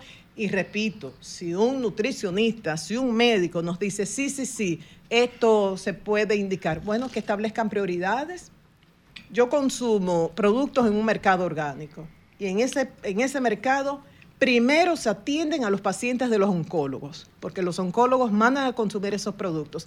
Después que se suple esa demanda, pasamos los otros, que por opción compramos productos orgánicos, estamos en la lista, pero la prioridad, los pacientes de cáncer. Entonces, creo yo, hasta que algún médico me diga lo contrario, la prioridad para la insulina ha de ser el paciente diabético. Y San se acabó.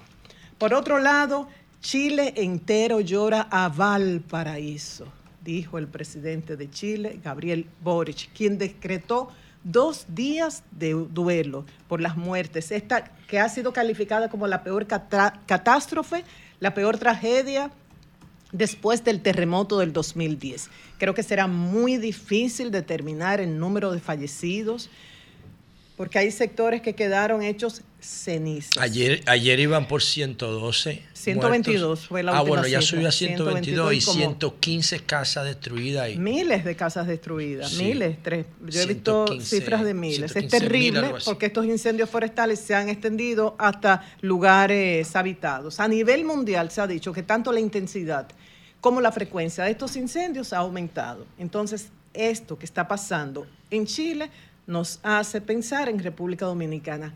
Y es posible que un bombero forestal esté ganando todavía 10 mil pesos mensuales. O sea, no, un hombre que sacrifica, digo un hombre, la mayoría son hombres, pero hombre o mujer, que sacrifica su vida para que nosotros tengamos suficientes bosques, calidad del suelo para los productos agrícolas, agua para beber y para consumo personal, calidad del aire, que tengamos una buena temperatura. Ese hombre que se sacrifica 10 mil pesos. Estuve hablando con Nelson Bautista, porque a propósito de lo de, de Chile, bueno, ¿cómo estamos? Hemos mejorado después de ese incendio de Valle Nuevo, que provocó una destrucción que según la Academia de Ciencias tomará entre 15 y 30 años recuperar parcialmente lo destruido y que fue el peor incendio forestal en los últimos 10 años. Entonces le preguntaba Nelson, ¿cuánto hemos mejorado? me decía hoy, y luego lo confirmé porque el Ministerio de Medio Ambiente lo anunció, que hoy a las 10 de la mañana hay una actividad en el Instituto, se llama Instituto Superior de Estudios Técnicos de Medio Ambiente y Recursos Naturales de Jarabacoa van a anunciar las mejoras en los bomberos forestales a propósito del inicio de la temporada de incendios forestales, mejoras en equipamiento, vehículos, uniformes y demás. Me decía él que en una conversación luego del incendio de Valle Nuevo de los ambientalistas, funcionarios de medio ambiente con el presidente Luis Abinader, el primer mandatario dispuso que a través de la Fundación Banreservas se interviniera y que se ha logrado una gran cantidad de mejoras, pero dice en términos de lo del salario, esto no, todavía hay bomberos forestales ganando 10 mil pesos. Se han mejorado los niveles salariales en algunos, pero no, eh, en todos. Estamos hablando de cerca de 300 bomberos forestales que hay en el país.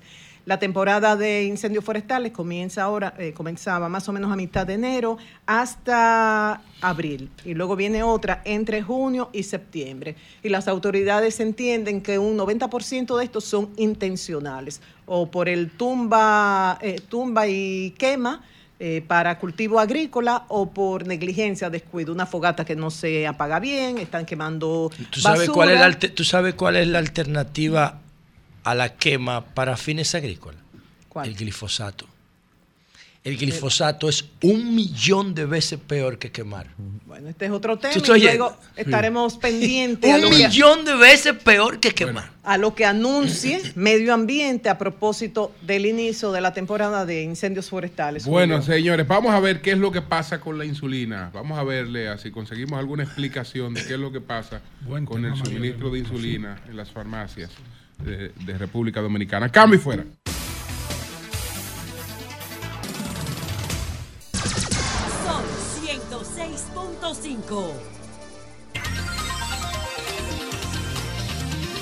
Son las 8.40 minutos. Buenos días, José, adelante. Bueno, gracias, Julio. Déjame hacer una mezcla de par de cosas para poder abarcarlo todo en el tiempo que tenemos tan corto por la campaña electoral. Miren, primero quiero aclarar algo sobre lo que yo dije de ayer de Nayib Bukele, que mucha gente me escribió y por las redes sociales también diciendo que que, que Bukele es bueno porque su modelo ha dado resultados y que eso es lo que la gente quiere. No, no, eso no es así. Si tú vas y te sientas ahora mismo donde Joa y te mete un picapollo de cinco piezas, tú estás harto, tú tienes un resultado, pero tú te vas a joder en el mediano plazo, no te salva nadie.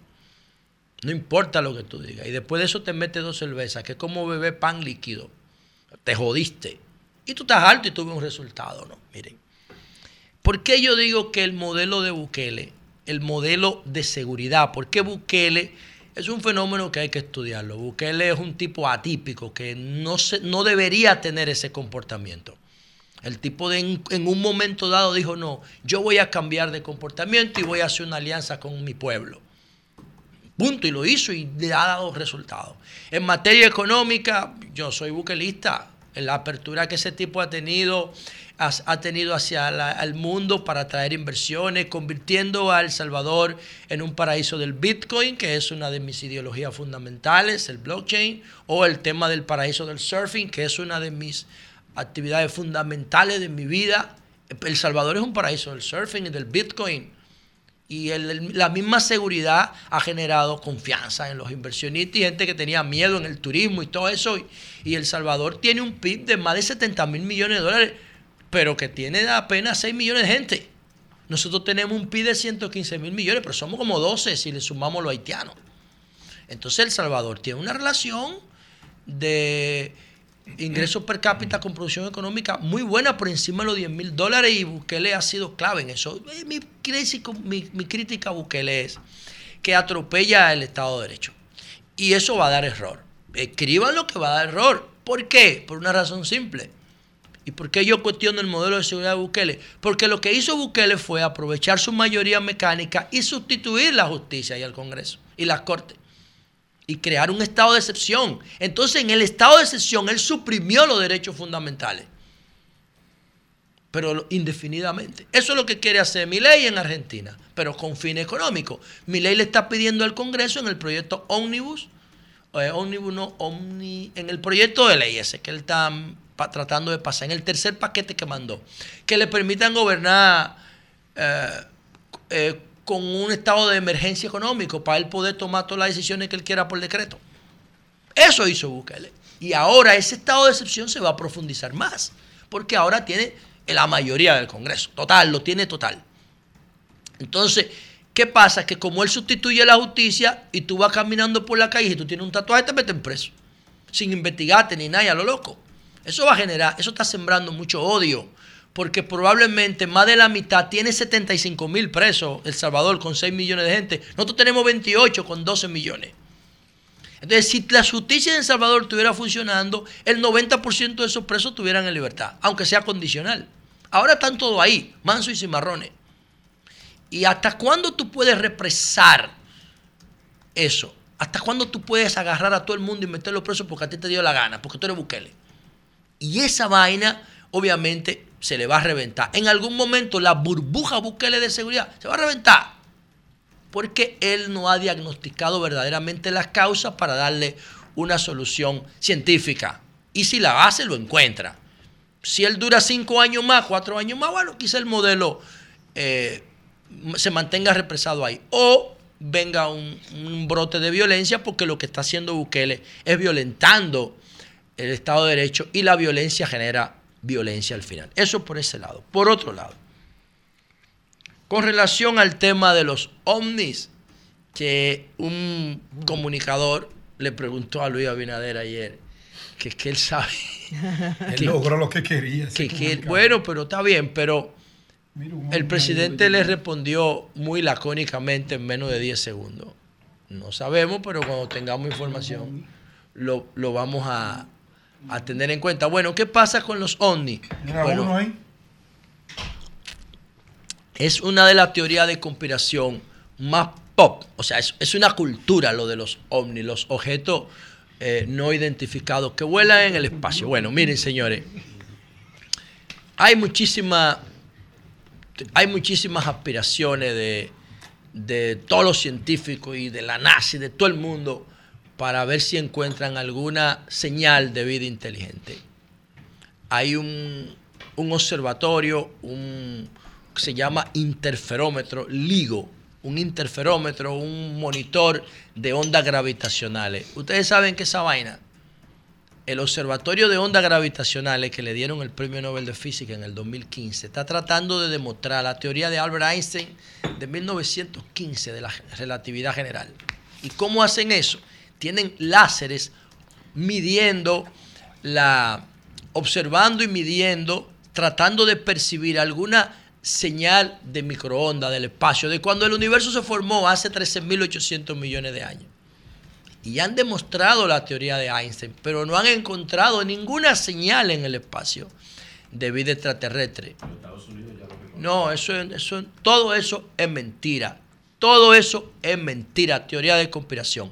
No hay ninguna prueba de vida extraterrestre. Obviamente, pudiera aparecer vida fuera de la Tierra o elementos que conduzcan a la vida, sí.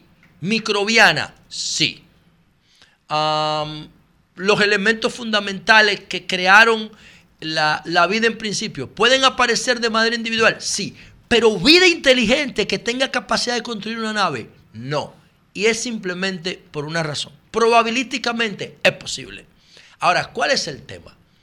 Ah, cojan la vida humana, la vida antropomórfica o antropocéntrica, para que ustedes vean cómo los humanos hemos logrado desarrollar capacidades de alterar el medio ambiente, hasta construir una nave. ¿Saben cómo? Sobre la base de la violencia y sobre la base de la corrupción. Si la violencia y la corrupción no están presentes en otra cultura, entonces no puede haber desarrollo. No puede haber desarrollo sin violencia y corrupción. No puede haberlo. Tú no puedes transformar el medio ambiente como nosotros lo hemos hecho sin esos dos elementos. Y por eso yo prácticamente descarto que haya vida compleja. Yo no digo que no haya posibilidad de vida, pero cuando tú miras todos los accidentes y eventos que han tenido que pasar para que nosotros llegamos hasta... Si, si los dinosaurios no, no se extinguen por un fenómeno de la naturaleza, nosotros lo tuviéramos aquí. Los dinosaurios comían todo lo que tenía 50 centímetros de tamaño. Para nosotros desarrollarnos, los mamíferos tuvieron que extinguirse los dinosaurios gigantes. Entonces tendría que pasar eso también en, otro planeta. Y esa vaina es suma. Ahí vuelvo con la violencia, porque fue un meteorito que destruyó todos los dinosaurios.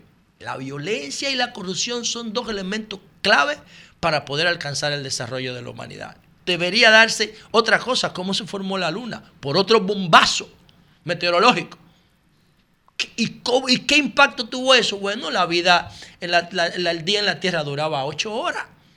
Y cuando se le, ese meteoro le dio ese bombazo a la Tierra, ralentizó el, movimiento de circulación y la Tierra empezó a durar 24 horas para dar la vuelta al Sol. Pero digo, para dar la vuelta, dar la vuelta en sí misma. ¿Y qué pasó con eso? Permitió que se estabilizaran las moléculas de la vida. es muy complejo. Entonces debería darse... Mm, es difícil. Yo no tengo ninguna prueba que avale la existencia de vida fuera del planeta. Por último, Presidente, mire, usted sabe que yo lo respeto mucho a usted. Pero con relación al tema de las cárceles, de las cárceles, y este informe de, se llama, la comisión se llama, um, dice aquí, Servicios Penitenciarios y Correccionales DGSPC. Diablo, qué nombre tan complejo. Bueno, ellos dicen que estaban haciendo un, una investigación y observaron los techos de la victoria y se dieron cuenta que había mucha parábola. Diablo, ¿y cómo meten la parábola en la victoria? Coño, yo quiero una parábola de Starlink para ponerle en mi proyecto de, de peces, pero no tengo presupuesto para eso. Lo que tengo es un, un servicio de... Donde yo estoy no hay señal normal. No hay señal normal. Entonces lo que tengo es un modencito. Porque no puedo tener Starlink, no porque yo no lo pueda comprar ahora mismo, es porque no, no tengo el presupuesto para eso. Se me desbordaría a otro lado. Diablo, y los presos tienen 20. Los presos tienen 20 porque el Starlink te cuesta 2.500, 3.000 pesos, pero la parábola compré en la calle te cuesta 17.000. Si se la compra Starlink te cuesta casi 30.000 el paquete. Yo no tengo una parábola Starlink. Oye, los presos tienen en la victoria. Y me está diciendo a mí esta dirección de, servicios penitenciarios que ellos estaban haciendo un operativo y que de repente vieron mucha parábola en el techo. Coño, por Dios, ¿cómo se mete una parábola en una cárcel? Presidente, no se deje coger de pendejo. Recuerde lo que hizo Roberto Santana en el 2021, enero del 2021, ya tiene dos años, porque fue en enero que Roberto renunció. ¿Se acuerdan? Fue Roberto dijo que la victoria dejaba 7 millones de pesos mensuales. Por corrupción. La corrupción es el elemento clave en las cárceles. No se deje coger de pendejo. Que eso que le están haciendo a usted, se lo hicieron a Danilo. Y se lo hicieron a Lionel y se lo hicieron a Hipólito.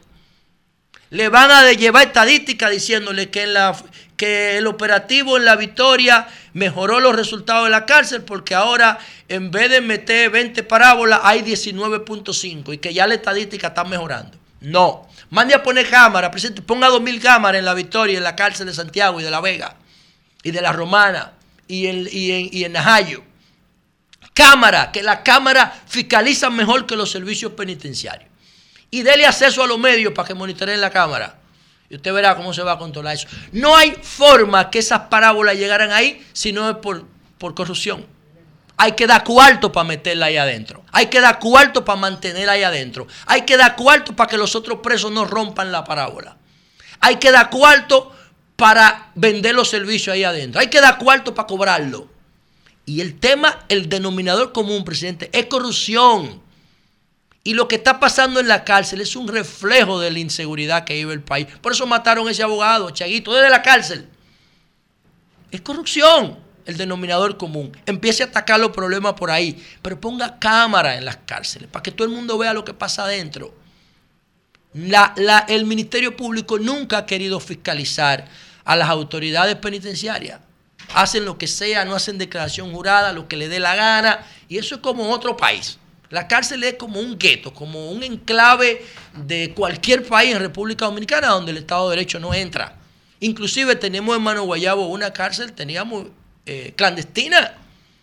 Clandestina. Y al final no hubo un expediente. Y termino con lo siguiente. Yo no voy a creer en ese informe de la parábola de Starlink y de los presos contratando sicarios, preso adentro contratando sicarios fuera.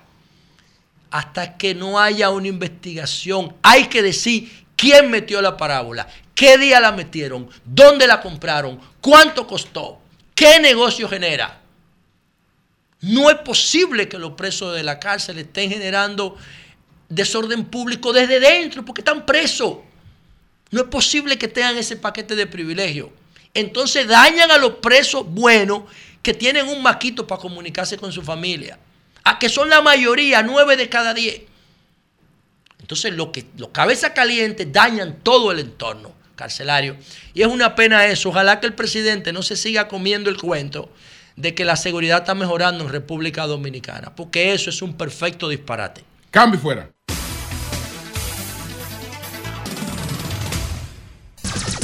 Son 106.5. Son las 8.59 minutos. Buenos días, Jairo. ¿Qué tenemos de nuevo con mm. las alianzas? Cuidado. Buenos días, buenos días. Muchas bendiciones al toque de queda del país y del mundo, el sol de la mañana, desde las 4 de la mañana, buscando las informaciones precisas, la primicia para darla en el toque de queda el sol de la mañana. Hoy, mañana, perdón, mañana a las 4 de la tarde, atención país, mañana a las 4 de la tarde habrá el sol de la mañana, se le adelanta, eh, es el primer medio en saberlo porque ni siquiera se han mandado las invitaciones a los medios de comunicación. Mañana a las 4 de la tarde, la Alianza Rescate RD ofrecerá una rueda de prensa en el Hotel Embajador.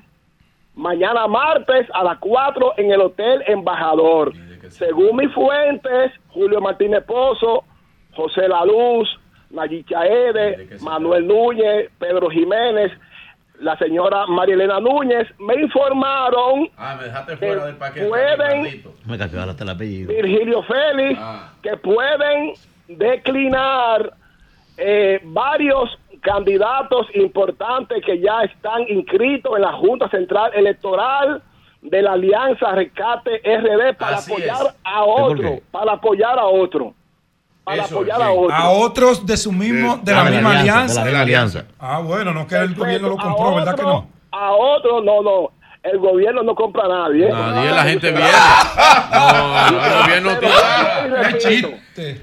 Vuelvo y repito, la primicia es que mañana a las 4 de la tarde en el Hotel Embajador La Alianza Rescate RD sostendrá una rueda de prensa a donde la información, la noticia sería de que el candidato de la misma Alianza Rescate RD van a Eso- eso- eso- eso declinar es su inteligente, candidatura eso es para apoyar Eso a otra candidatura. Jairo, Bueno, pues gracias, Jairo, Jairo, gracias. Corte, tú- ahí tú puedes podrías Jairo, decir que yo corro, corroboro tu información. Así es, es Sí, la eso misma es- que eso es Cambio fuera. Es que yo no juego. Bye. Sol 106.5.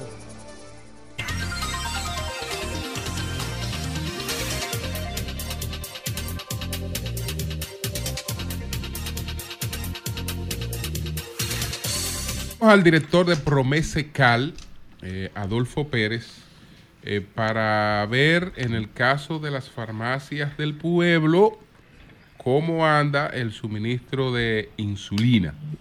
Eh, aunque probablemente el que esté escaseando sea otro producto, Sí, pero Julio, que no se llama Ozempic, que es una semaglutida, es una hormona que hace las veces de otra que se llama glucagón.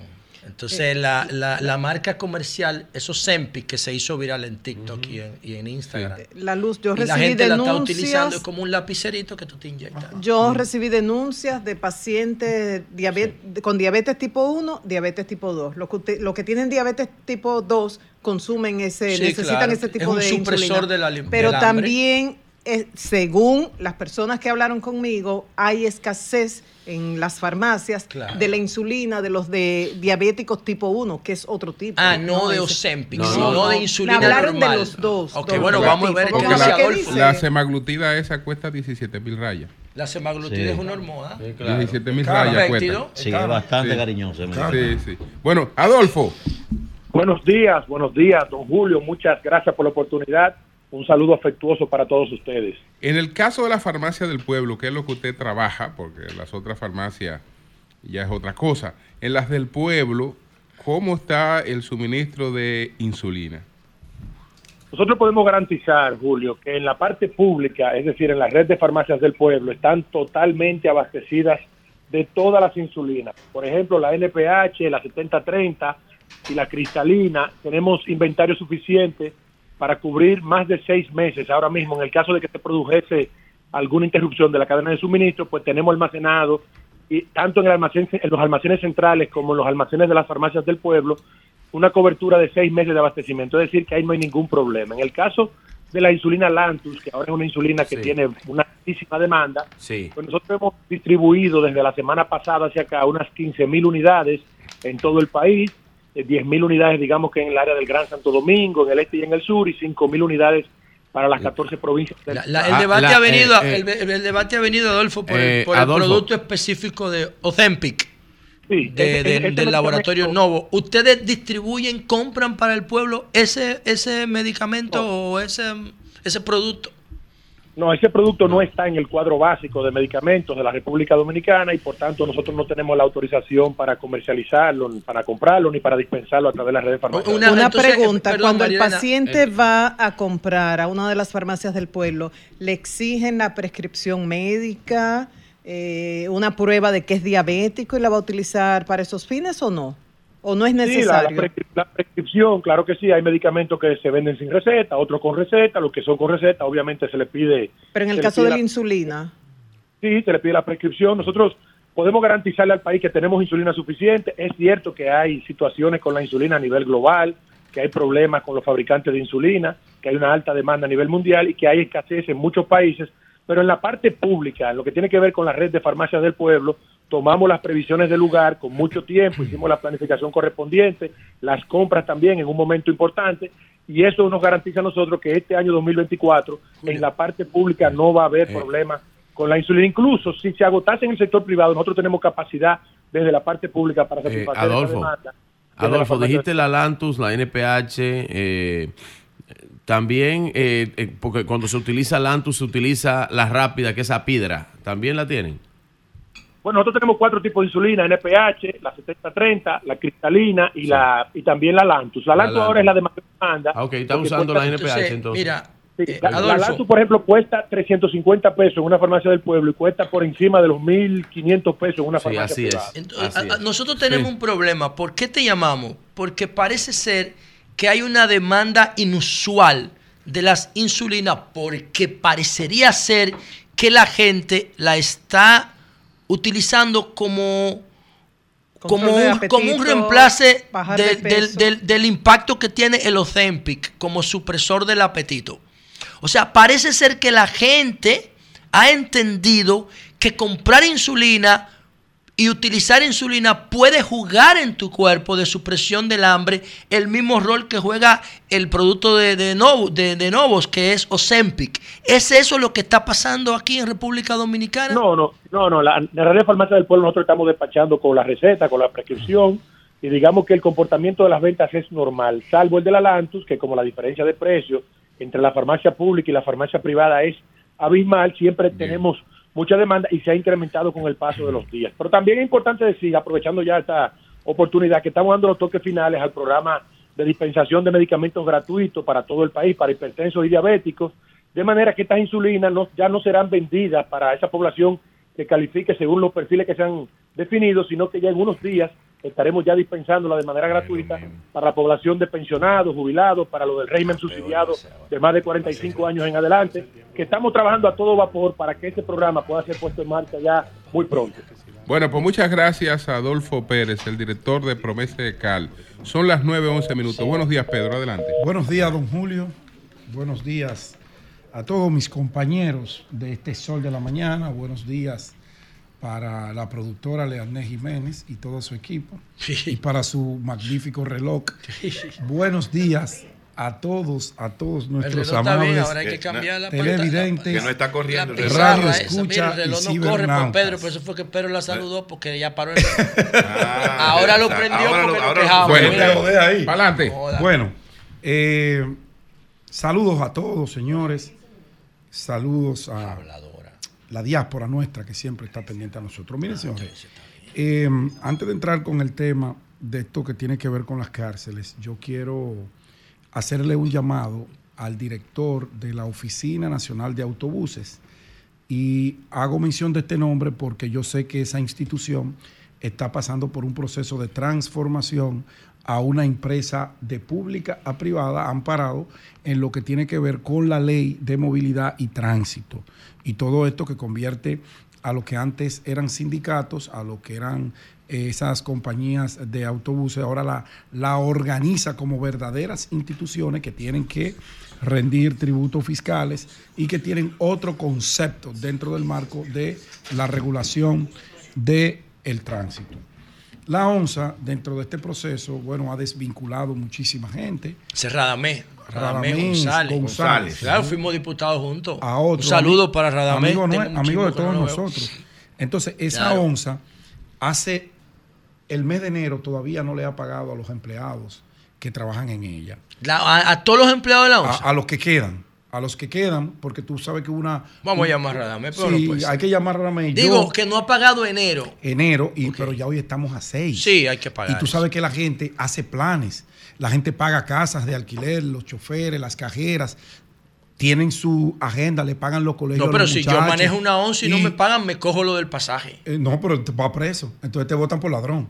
Y ahí es donde no debemos llegar. O sea, no podemos correr Bueno, pero que nadie está obligado a lo imposible. Y ¿Y, la cómo yo pago la casa, la comida de Eh, los niños? Eso es lo que ellos me dicen. Si yo le muestro los mensajes que ellos me ponen en Instagram, me dicen, don Pedro, ayúdenos porque usted sabe que que llamar a Radamés porque tenemos, yo no creo que ese tipo robar haga porque eso. si no nos pagan nuestro salario, ¿con qué vamos a cumplir? Pero también allí hay la situación de que hay un grupo de empleados de carrera que la ley dice que deben ser reubicados cuando se hace una transformación de una empresa pública a privada, la ley de administración pública. O sea, si yo digo no. ¿Y van a privatizar la onza? Sí, ya, ya eso está prácticamente privatizado, porque es parte de esa transformación que ¿Y a quién se la vendían? No, no, la han es una vendido. no, empresa, no, no. una empresa Va a ser una empresa pública. pública. pública. Pues como entonces, no un está priva- pues entonces no va a estar privatizada si pública. No, no, no, pero va a funcionar Va a como el funcionar Banco de Reserva. como el Banco de Pero Reservas. entonces no es privado. Julio. Con bueno, ese- es privado, claro que sí. con ese criterio Va a ser privado. No, para ser privado, Privada sus de capital tienen público. que tener...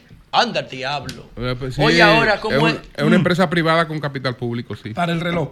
El diablo. Adelante. Ahora sí fue verdad que me... En ese proceso hay personas que no Sí. quieren que se les dé la desvinculación y que les- se les den las prestaciones laborales. Ellos dicen no. Y en eso hay unas eh, 60 y pico de personas y ellos dicen, nosotros queremos seguir trabajando porque queremos seguir aportando. Nos van a mandar a nuestra casa y el proceso luego de, de- de- lo que son las cotizaciones para pensiones, no podremos cotizar un salario cuando tengamos 60, 65 años, que sea digno, que nos permita, aunque sea, comprar los medicamentos. Entonces parece que hay una, una, un proceso que los quieren obligar a que acepten esas prestaciones y ellos están trancados. Pero por lo pronto, en lo que se resuelve eso, vamos a resolver el tema que tiene que ver con el pago del salario del mes de enero, porque la ONSA maneja sus propios eh, capitales. Eh, tiene una, una- una empresa descentralizada que no tiene que esperar la erogación del presupuesto de ley y gasto público que siempre se atrasa en algunas instituciones en enero. Radamés, vamos a pagarle a esos cajeros, a esos choferes, a esos seguridad, porque ellos necesitan de eso. Bueno, eh, quiero referirme muy brevemente a el tema de las alcaldías. Y dentro de ese tema de las alcaldías, ustedes vieron que yo hice un comercial llamando a la gente que confía en uno, a nuestros seguidores, a la gente que tiene sentido común, a que apoyen las propuestas electorales de Domingo Contreras, porque entiendo que es un, una persona que se ha preparado para ser alcalde y para dirigir una ciudad con tantos problemas, con tantos retos, con tantos desafíos como esta. Pero además de Domingo Contreras, yo quiero hacerle un llamado a los municipios de Santo Domingo Oeste. De Luis Alberto no voy a hablar porque Luis Alberto ya todo el mundo sabe que tiene la mejor propuesta para Santo Domingo Oeste. La mejor propuesta. Óiganlo bien, evalúenla, es un gerente probado, ustedes como electores tienen la oportunidad de escoger lo mejor. Pero me voy a Santo Domingo Oeste porque es un municipio complejo. Santo Domingo Norte, que Carlito Guzmán no hay forma de que, de que no sea el ganador con más de un 60%, ahí mañana hablaré de Carlito. Pero en Oeste, ustedes tienen Aquilino Serrata Son, un gerente en lo privado, un gran legislador, un diputado, un político comprometido. Y ustedes tienen del otro lado el atraso. Ustedes tienen del otro lado el caos, el desorden. Ese municipio se formó sobre la base Ah, del desorden, madre. del caos. Y usted solamente tiene que visitar a Santo Domingo Oeste para que usted vea el desastre que es esa ciudad en materia de movilidad, en materia de higienización, en materia de arbolización, en materia de construcciones. Un desastre. Y eso se formó desde esas alcaldías populistas que manejaban que, allá los que en el día de ayer Aquilino Serrata recibió la visita de los miembros del comité político del PLD, Jaime David Fernández Mirabal, Francisco Domínguez Brito, y también de varios de los aspirantes a la alcaldía de ese municipio que fueron a la casa A- de Aquilino a darle un espaldarazo. a manifestarle su apoyo total como candidato de la Alianza Rescate RD en Santo Domingo Oeste. y a mí me daría pena. A mí me daría pena que un municipio que tiene tantas oportunidades de crecimiento, porque tanto el norte como oeste son los municipios donde el que no puede eh, comprar un apartamento en el polígono central de la capital, pues se va a uno de estos municipios. Y hay grandes constructores apostando al crecimiento y al desarrollo eh, de, la, de lo que son las infraestructuras en ese municipio. Hay grandes cadenas comerciales allí, pero ese municipio necesita de una verdadera gerencia. Ese municipio necesita que quien llegue a administrarlo no vaya sobre la base de dar sobrecitos a cada mes para mantener una popularidad. No, necesita un alcalde que tenga capacidad de gerencia que sepa cuáles son los problemas y le haga frente, no importa el costo que eso conlleve, que vaya a gobernar esa ciudad por cuatro años y que su trabajo sea el que le permita presentarse a una reelección, no que vaya pensando en la reelección desde ahora y no que vaya apostando al mismo caos que ha tenido ese municipio desde que se creó. Yo espero que la gente pensante y los que no son muy pensantes evalúen esa propuesta de Aquilino Serrata y le den un voto de confianza porque creo que ese municipio se lo merece. Bueno, un saludo para Milna Pérez, que va como candidata a regidora ahí con Aquilino. Un abrazo a Mildred.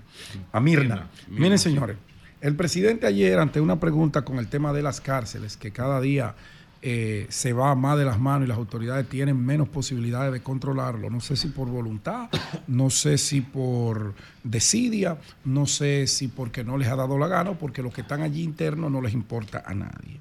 El gobierno pasado comenzó un proceso de transformación, por lo menos en lo que tenía que ver con las infraestructuras. Porque usted no puede reformar, no puede organizar si no tiene cómo colocar a esos privados de libertad, a esos internos, como lo denomina el nuevo modelo penitenciario, en espacios mínimamente adecuados que vayan acorde con lo que es la calidad de vida de la gente. Es verdad, infringieron la ley y están pagando. Un juez lo mandó a unos con una medida de coerción en lo que se hace una, eh, eh, se dilucida su expediente y se determina si son culpables o inocentes y ellos entendieron que representaban un peligro de fuga y un peligro para la sociedad y lo mandaron a una de nuestras cárceles. Otros ya tienen condenas definitivas que han adquirido la calidad de lo irrevocablemente juzgado. Pero nuestras cárceles se han convertido, además de centros de negocios para las autoridades que las administran, en centros de organización del crimen que se penetra en cada una de nuestras calles. No hay un crimen de estos atroces que nos llama mucho la atención a nosotros, que no tenga que ver con un privado de libertad, que no se organice desde allí. Fíjense cómo encuentran 10, 12, 20 parábolas y nadie sabe quién las entró. Claro que la dejó entrar el jefe, el comandante de esa cárcel, pero no hay una voluntad de agarrar a ese comandante y si tiene más de 20 años ponerlo en retiro, si es privado cancelarlo y mandarlo para su casa y someterlo a la acción de la justicia para que vaya a acompañar a los que él está cuidando y que él sea asociado con ellos para que hagan lo que le dé la gana en nuestras cárceles. Ya los familiares de los privados de libertad no quieren ir a las cárceles porque temen que un recluso sea por enemistad con otro que controla un territorio dentro de las cárceles porque controlan territorios, pabellones, hay reclusos que para usted entrar ahí, usted tiene que pagarle para que su vida eh, no corra peligro, para que usted no lo malogren, para que no lo violen los propios presos. Usted tiene que pagar por esa seguridad. Y si su familia no tiene con qué pagar eso, usted tiene dos opciones. Se somete a la voluntad del probó, se somete a las estructuras mafiosas que gravitan en nuestra cárcel, o usted sabe que usted de ahí no sale vivo. Pero los familiares no quieren ir a visitar a sus presos a sus reclusos, a sus internos, porque temen, tienen temor a ser agredidos en una reyerta dentro de una de esas cárceles, porque no hay control de nada. Entonces, presidente, con todo respeto, y, y yo valoro su sinceridad, que usted dice, hemos hecho poco. No, presidente, ustedes no han hecho absolutamente nada por resolver el tema del hacinamiento en nuestra cárcel y tenerle control a los privados de libertad. ¿Qué hicieron ustedes? No, al contrario, ustedes paralizaron todo lo que se hizo y el mejor ejemplo ustedes lo tienen en la Victoria con las cárceles Parra, que hace tiempo que los internos de la Victoria debieron estar ya acomodados en ese centro penitenciario que costó muchísimos millones de pesos al gobierno. Y por el contrario, ustedes desacreditaron esa construcción, lo han dejado abandonado, no le han puesto una, un solo tornillo a lo que ustedes dijeron que tenía vicio de construcción. Por el contrario, se concentraron en utilizar esas infraestructuras como un mecanismo de persecución política y sacar del escenario actores que ustedes entendían que eran una amenaza para el mantenimiento y la sostenibilidad de sus proyectos. Hoy no podemos decir que no hemos hecho nada. O que hemos hecho poco. No, no han hecho nada y lo poco que había de desarrollo, lo poco que habíamos avanzado, ustedes lo destruyeron y lo tienen ahí convertido en ruina, en contra del erario y en contra de un proceso de humanización que es urgente en nuestras cárceles. Buenos días, Virgilio, adelante. Hablando es que uno se entiende. Gracias a todos los que nos escuchan a través de este Sol de la mañana de Sol 106.5. RCC Media es la catedral de la opinión en la República Dominicana. Eh, la semanal de ayer, pues el presidente trató un tema súper importante que yo creo que tiene que ser parte. Yo hablé del gran acuerdo de la educación dominicana hace unos días. Yo creo que el tema del agua es otro tema de otro gran acuerdo en la República Dominicana. Y el presidente ayer habló del agua. Ahí estaban los directivos de la CAS, del INAPA, del INDRI, eh, y estuvieron hablando sobre los diferentes proyectos eh, que se ha realizado con el agua. Yo creo que con el agua el presidente ha hecho un gran trabajo. Primero eh, hablaba de los 500 mil metros cúbicos de agua como capacidad de almacenamiento y esto hablaba de 380 mil tareas beneficiadas con el riego y hablaba más de 7.900 usuarios de 15 comunidades.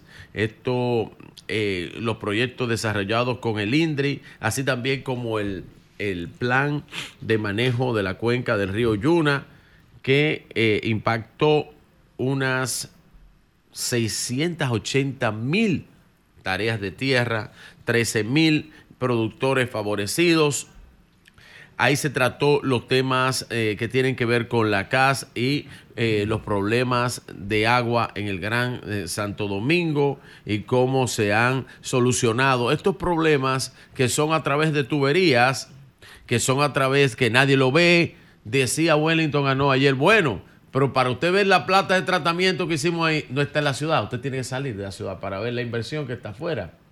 Y por eso, bueno, por lo menos nos ayudamos de la, nos valemos de las redes sociales para mostrar a la gente los trabajos que se han hecho, porque la gente recibe el beneficio, el beneficio del agua, el beneficio del, drenaje, pero no sabe de dónde salió eso y cómo eso se trabajó, decía, decía Wellington Arnaud. Eh, en el tema de la CAS, eh, estuvo Fellito, Fellito Suberví, estuvo Olmedo Cava en el tema del INDRI, eh, tratando los temas con el presidente de la República. Me llamó la atención de la CAS lo siguiente. 42 kilómetros de cañadas intervenidas.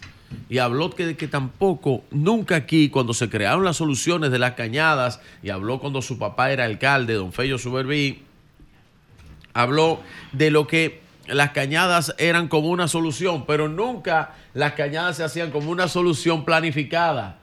O sea, estructurados hacia el futuro, que iba a ocasionar eso. Y ya ustedes ven los problemas que tenemos con las cañadas. Dice 42 kilómetros de cañadas intervenidas, 14 kilómetros entregados, 11 kilómetros para entregar, 18 kilómetros se entregarán antes de agosto del 2024, dice Fellito Suberví. También habla de los 1.8 millones de habitantes beneficiados en el Gran Santo Domingo y con el gran eh, centro de monitoreo, que él ha hablado bastante de eso, sobre, eh, sobre lo que tiene que ver con los trabajos de la casa. Y habla la rehabilitación de seis depósitos de agua en el Gran Santo Domingo. En el INAPA, eh, Wellington resaltó la producción de agua potable, 46 obras terminadas para una población beneficiada, dijo, población que agua potable constante. No había visto permanente su población es 2 millones 89 mil 873 y más de 8 mil eh, eh, eh, 800 mil personas beneficiadas con el saneamiento de de las aguas. Esta semanal muy interesante. A lo mejor no son los temas que más a la gente le llama la atención, porque el tema agua nada más nos llama la atención cuando no tenemos agua o cuando llueve muchísimo y se tapa todo. Pero la verdad es que este tema a mí me interesó muchísimo, este tema ayer tratado en la semanal eh, del presidente Luis Abinader. Miren, señores. Eh, bueno, bueno, Virgilio, nosotros, nosotros estuvimos en Santiago. Nos invitó Wellington. Sí, claro. Eso, Lo, no, que, nosotros, nosotros vimos ahí lo fue- que nosotros vimos ahí, eso no tiene. es- No, el el trabajo que se hizo Park. en Arroyo Curabo, eso no tiene comparación con y. Cristo Park. O sea, solamente, y lo dije ya, lo recuerdo, solamente en términos de salud para la gente que, habi- que habita en esa zona, eso no tiene comparación Eso con tiene- nada. no tiene precio. Salud para la gente de la zona, Sí, sí, porque una- están saneando también el Yaque del Claro, Norte. Porque claro, todas claro. esas. Es una cosa extraordinaria. Y, y el tema de Cristo Park también, que es un palo, eso, un palo por los 400. Entonces, de verdad que en el tema agua yo creo que se ha hecho bastante. Mire, señores, yo iba a dar una información, se me adelantó el buen amigo, y qué bueno que se me adelantó, eh, Jairo, con el tema. La verdad que mañana están planeando, a ver si no, no detengan por favor eso. Están planeando una reunión para anunciar algunas cosas de la Alianza Rescate, Rescate RD. Miren, yo creo, yo creo que si ese anuncio, ¿verdad?, que van a hacer mañana, que ellos lo van a demostrar como una gran fortaleza, que van a demostrar algunos candidatos, que van a sustituir algunos candidatos, que lo van a cambiar de las posiciones. Eso, en vez de ser una gran fortaleza, a destiempo, como es ahora, porque ya usted tiene un proceso encima a 11 días, es una gran debilidad. De hecho, de hecho, no se pueden, no se puede deshacer, no se puede deshacer lo que ya está pactado. Si usted se va independiente en un municipio, ya usted se fue independiente ahí. Usted puede desmontar al candidato y decirle que eso, voten por la casilla de aquel, pero los votos de él van a estar ahí. Van a estar ahí porque ya eso está impreso, ya eso está listo, ya ese proceso está montado. Lo que van a hacer mañana, ojalá y lo hagan, es la demostración de debilidad electoral más grande que tiene la Alianza Rescate RD. El abrazo del borracho que se abrazan no porque se quieren, sino porque se están cayendo. No ha podido mostrar una sola fortaleza. Es más, me atrevo a decir que los candidatos, candidatos fuertes, principalmente en dos municipios grandes del país que representan más de un 30%, se han visto extremadamente afectados por eso. Hay un candidato, dos, que son amigos y me merecen mucho respeto de todos los municipios más grandes, buenos candidatos de la oposición. Porque son, son gente con capacidades. Así mismo como Domingo Contreras, que tiene capacidades. Yo no voy a desnotar a Domingo Contreras, como él quiere desnotar a Carolina Mejía. Yo no voy a hacer eso. Eso es política de letrina. Una caseta. Una caseta con tierra, con piso de tierra, un hoyo y una plancha de zinc para defecar. Yo no voy a entrar en eso. Sí mismo, como esos candidatos se han visto afectados por esa, por esa alianza. Esa alianza le ha, puesto menos, menos puntos a sus encuestas. Y yo he dicho aquí, y he dado un número, 110, apúntenlo ahí. 110 alcaldías, apúntenmelo a mí. Apúntenlo ahí. Virgilio dijo 110 alcaldías. Y eso lo vamos a ver el lunes que viene. El lunes de arriba, no este, el de arriba, lo vamos a ver. Y nos vamos a sentar aquí si hay 110 o más o no. Yo me voy a 110. Hay algunos que son más atrevidos. Y las encuestas son más atrevidas. Dicen otra cosa. Y yo me voy a 110. Lo que van a anunciar mañana es el acto de debilidad más grande de la Alianza Rescate RD. A esta fecha, a 11 días, venir, venir a poner y anunciar que van a desmontar candidatos. Eso es la debilidad. Y eso es las encuestas, que ellos no creen en encuestas. Y hay algunos que están hablando hasta apagones.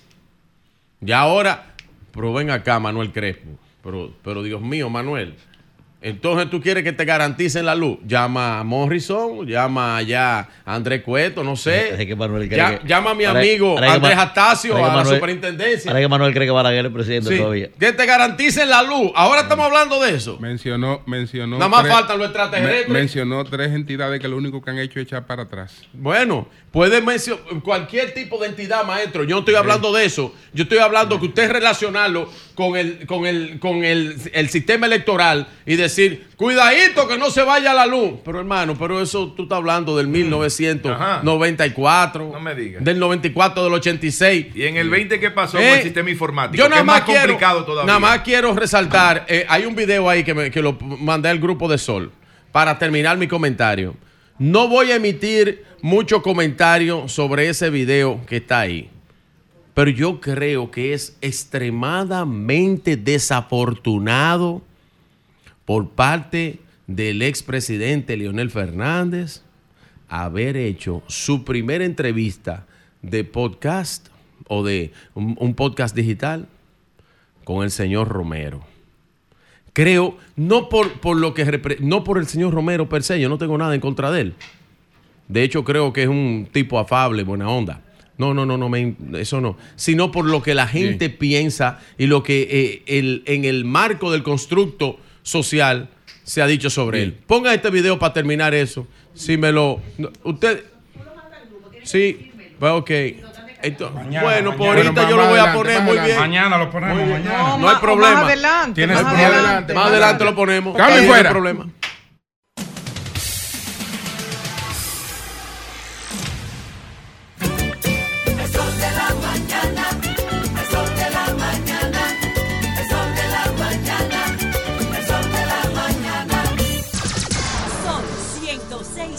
106.5. Bueno, señores, tenemos a Jimmy Ramírez, es un bombero dominicano que reside en Chile. Y entonces... Wow, bombero dominicano en Chile. En Chile. Y está en es. Valparaíso. Va- vamos a hablar con él. Eh, Jimmy, ¿dónde te encuentras en estos momentos? Eh, buenos días, eh, me encuentro acá en la sexta región de Chile. Eh, soy de la provincia de Monteplata. Eh, realmente soy bombero acá hace un año. Ok, ok. ¿Y tú, tú naciste, tú naciste aquí en República Dominicana? Sí, Ok, ok. ¿Es Eh, ah, bombero forestal? o- sí. ¿Tú eres, eh, eres bombero forestal o...? eh, soy bombero forestal y a la vez estructural. Tengo las dos disciplinas. Ok. eh, el CONAF es acá catalogada como forestal. Hasta, hago o- la función a- de- a- hasta ahora, ¿qué puede contarnos de lo que está ocurriendo en Chile? Mire, sucede que lo siguiente, por ejemplo, acá en Chile está pasando algo que es la gran, los grandes incendios forestales que hay y estructurales a la vez, porque por ejemplo los forestales comienzan con lo que vendría siendo las casas que están siendo invadidas por las llamas. Por el momento llevamos 51.783.01 Casas. en hectáreas quemadas. Casas quemadas, 51 Hectáreas, mil casas. hectáreas. ¿Hectáreas o casas? No, no, no. Hectáreas. Hectáreas, ok. Tierras, sí. Ok. En casa, alrededor de 300 y, 300 y tantas de casas Ok. quemadas. Ok. ¿Por qué la, la intensidad de este fuego? Eh, ¿Han podido evaluar? Sé Eh, que eh, es muy reciente. pero- Escuchate, que ¿por qué la, la intensidad del fuego? La intensidad por los pastizales tan secos que hay. Como en Chile casi no llueve, eh, mayormente lo- las hectáreas están totalmente secas, los árboles, la gran densidad de árboles quemados que hay es por eso mismo, porque cuando, por ejemplo, el viento que hace emana eso, levanta toda esa lengua de fuego, como se dice, expulsan para otros lugares eh, a los quemados, entre otros. ¿Cu- ¿Cuántos bomberos forestales han estado trabajando en esta ocasión? ¿Cómo? ¿Cuántos bomberos forestales han estado trabajando?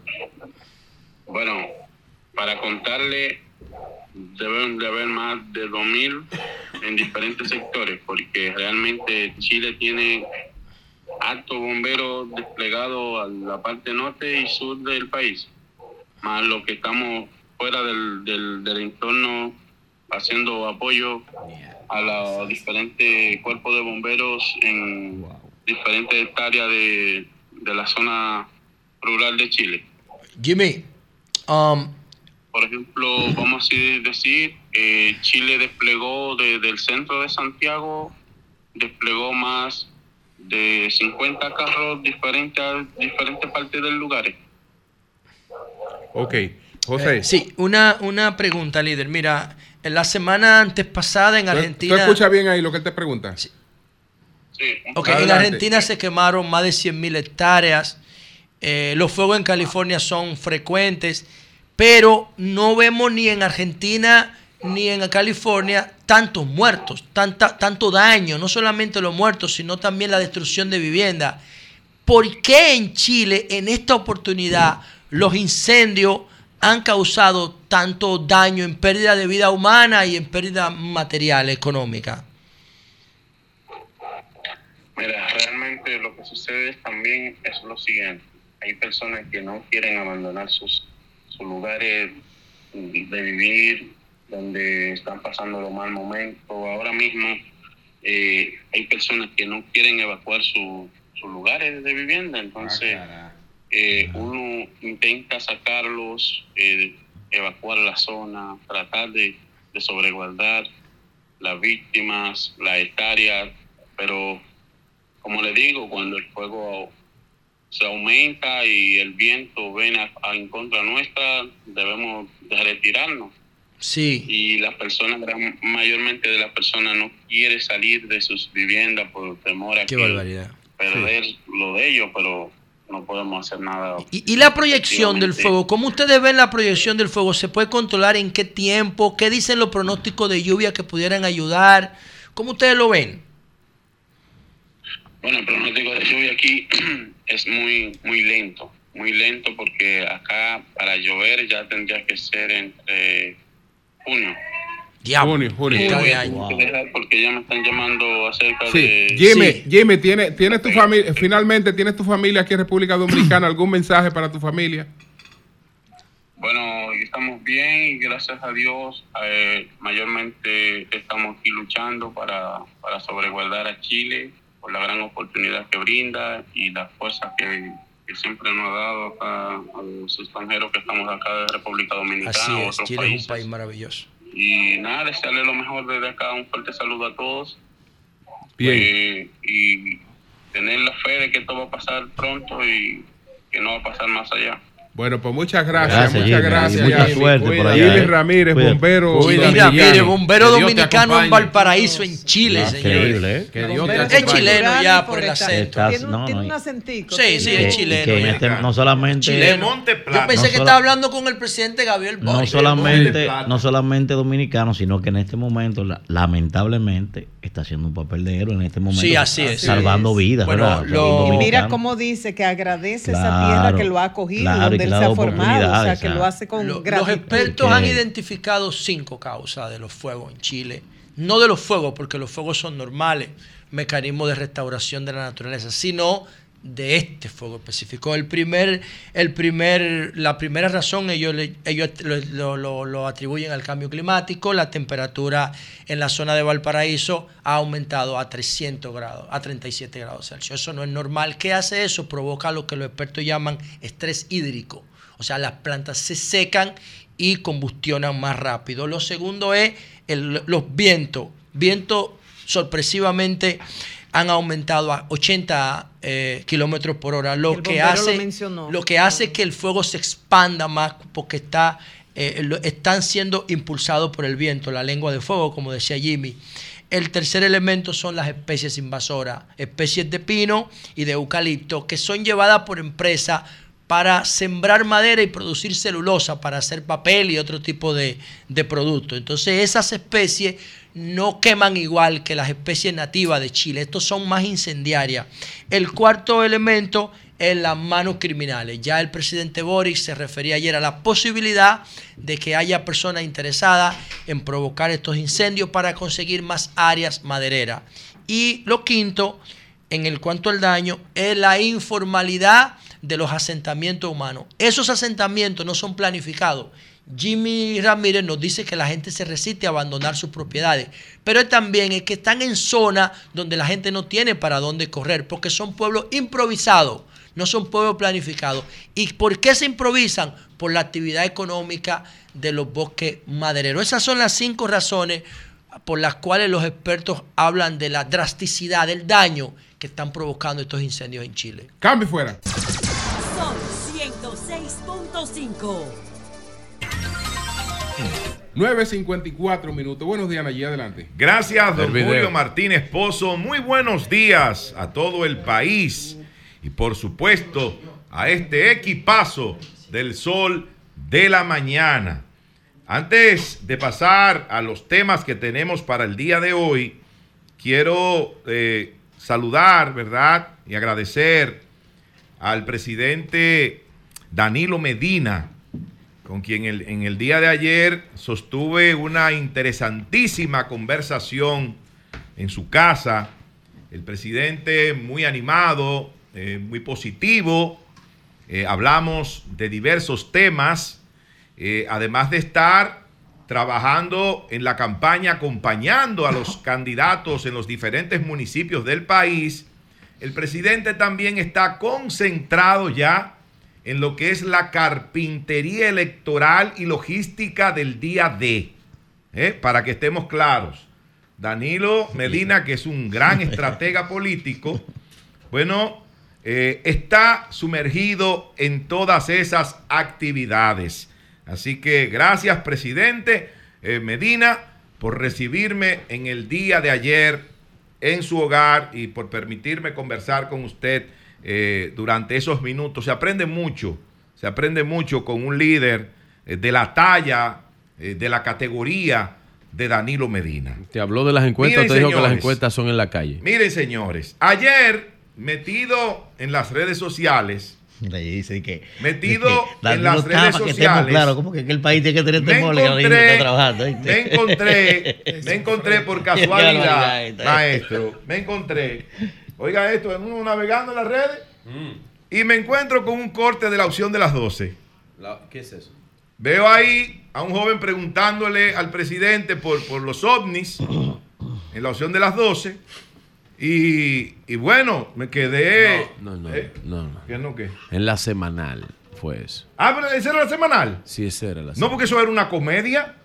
O sea, lo que yo vi era una comedia. Bueno, eso era un una periodista. comedia donde un joven se levantó y le dice al presidente de la República que si los ovnis utilizan el espacio aéreo dominicano. Y el presidente le responde que él no sabe, pero que va a investigar. Entonces yo pensé así, porque fue algo muy rápido. Pensé, te juro, que era un corte de la opción de las 12. Porque yo ahí lo que vi fue una comedia. Ahí los asesores se pasaron. Se pasaron los asesores. ¿Cómo así? Porque si ellos creen que nos vamos a distraer en eso, que nos vamos a distraer en ese tipo de cosas, se equivocaron. A los asesores, Paso al tema. los asesores mandaron a esa persona a esa Paso al tema. Diablo. Santo la teoría de conspiración es peor Santo que la del Domingo ovni. Este. Daniel Stulin del Sol de la Le Mañana. están Santo, cogiendo los minutos Santo al compañero. Domingo Este. Santo Domingo Pero el primero en Este. ¿Y qué es esto, sorprenderse fue el presidente Miren, ¿y qué es Abinader. Elena? Él no puede fingir eso. María Elena, ¿pero ¿y qué es esto? Yo no he dicho, yo no he hablado del presidente. y hasta Yo por no he hablado del educación, presidente. Yo no he hablado del presidente. Madre mía. Cosas veredes, Bueno, Sancho. pero- Cosas pero está bien, está bien. Esta campaña Está bien. La opción, fuerte, ¿eh? la opción de la. de-. ¿Cómo que se llama? Cosas veredes. La, se- la- La semanal. Ah, la semanal, maestro, perdón, la semanal. Sí. Es que me confundí, pensé que era una comedia de la opción de las 12, pero está Ha bien. sido un ejercicio de transparencia Miren. que permite al presidente mantener al tanto a la población de todo lo que Y hace. yo le pongo bla, bla, bla, bla. a eso, pero perfecto. Viva la diversidad. Qué bueno. Miren, Santo Domingo Este, señores. El mejor alcalde que ha tenido Santo Domingo Este desde que se creó como municipio, sin duda alguna, ¿Quién, quién? fue Juan de los Santos. Yo creo que no hay nadie, no hay nadie en el día de hoy que se atreva a cuestionar la gestión que realizó en ese municipio el fenecido, querido amigo Juan de los Santos. Porque llevó a un ayuntamiento que era un desastre. Ustedes se recuerdan cómo le decían al alcalde que él sustituyó. Porque yo sí me recuerdo. Yo me recuerdo perfectamente que le decían Domingo Basura. Era así que le decían. ¿Y por qué le decían así? Bueno, porque el municipio completo estaba lleno, arropado de basura.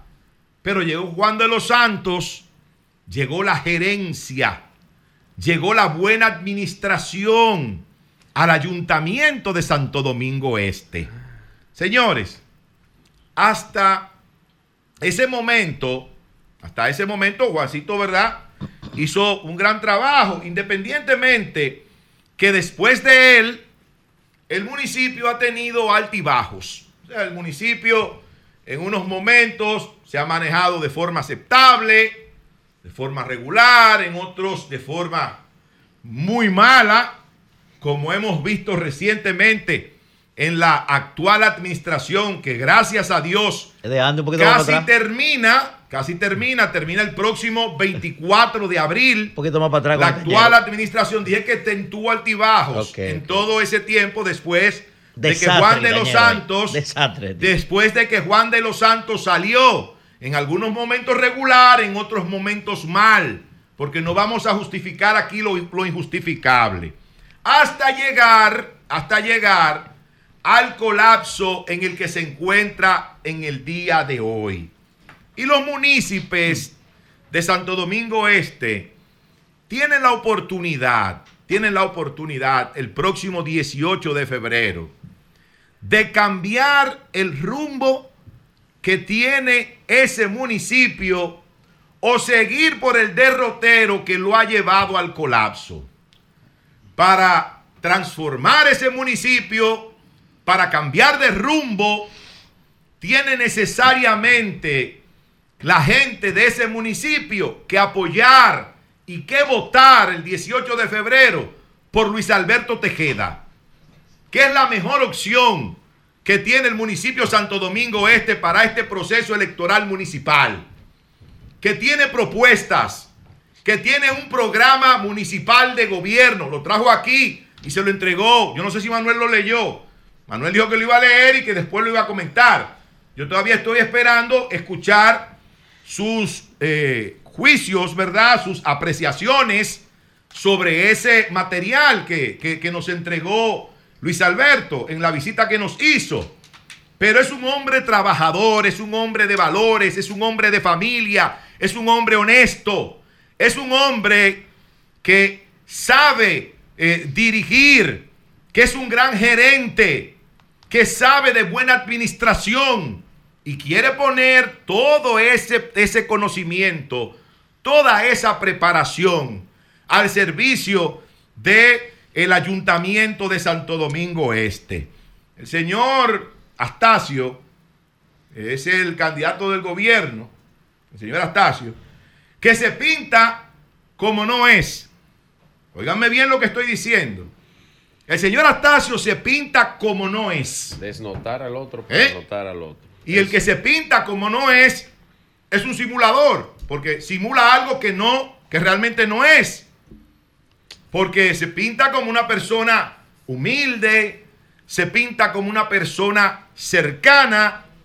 Sin embargo, es todo lo contrario. Y lo hemos visto eh, durante todos estos días, estas semanas de la campaña. Primero dijo que él no colocaba vallas. Vayan a ver cómo está el municipio y cómo está incluso el Distrito Nacional aquí en la zona del elevado.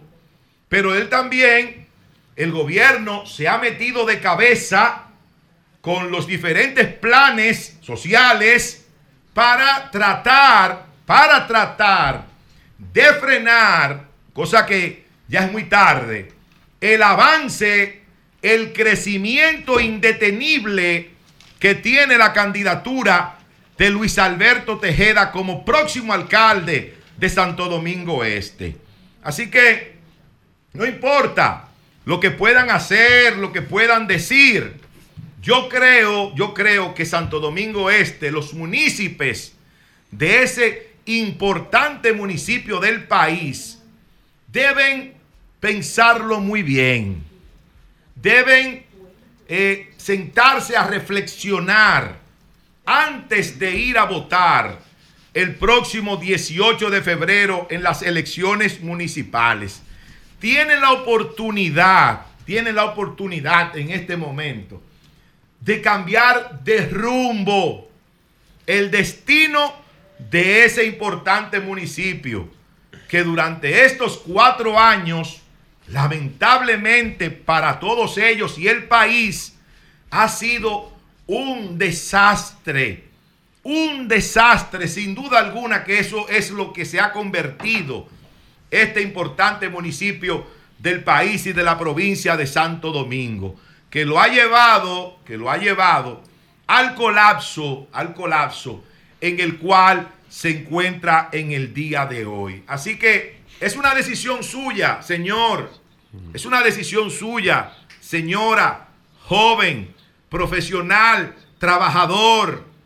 Es una decisión suya el próximo 18 de febrero si usted vota por una opción que transforme ese municipio en el cual usted vive o si usted quiere que las cosas continúen tan mal como han estado durante los últimos cuatro años. Bueno, eh, o- mire, eh, Nayib, no sé si usted, ¿qué le merece? Hablando de ese municipio, no sé qué le merece este video que yo le voy a poner aquí, que no tiene audio, pero lo voy a dejar aquí. Mire, eso fue un tuicito, mire, de un video, de un conversatorio muy interesante del expresidente Leonel Fernández con don Julio Romero. El primer, el primer post de eso que hace, de esos conversatorios que él va a tener con los alcaldes y con los representantes, y miren quién es la figura Pero que esto está es ahí. reciente. Eso fue ayer, eso lo puso la F como Aún el- con todas las el- críticas. eso lo puso la página, vuelve y ponme ahí el video para que tú veas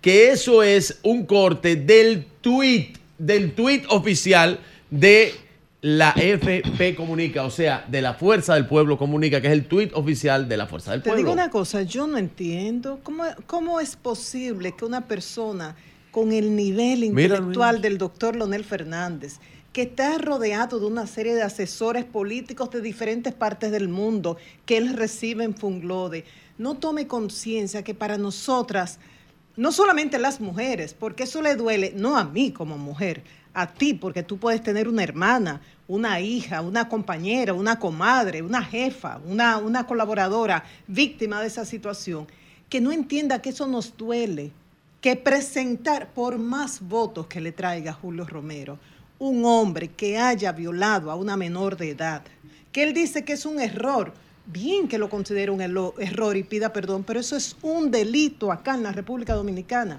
Y en momentos en que hay tanta incidencia de abuso infantil, Yo lo que no de entiendo- violaciones a menores, y lo peor que eso se normaliza. Yo- yo digo- Familias, autoridades, la población, muchos hombres, excúsenme que estoy rodeada de hombres y a ustedes los respeto mucho, pero entiendan que hay un segmento de la población masculina que ve eso como normal. Él, él mismo dijo, pero es normal el tener un hijo fuera de matrimonio, pero no se trata de tener un hijo de matrimonio. Eso que lo resuelva con su esposa. Es violar a una menor de edad. Y Lo que decir, "Ay, yo no entiendo, mujer", lo que yo no entiendo como politólogo y asesor, es como el primer video de esa saga de videos que usted va a hacer. El primer video que usted hace es con el señor Romero. Es una galleta sin Y mano. estamos hablando del municipio más grande en votos del país. Ya, ya, finalmente, Bueno. Julio, tú has visto los memes, ¿verdad? Pero eso Donde- le conviene a ustedes, Vi- Vi- Vi- No, a pero ustedes yo- le conviene, Emilio, porque si Leonel promueve a Romero, está dividiendo el voto de la alianza.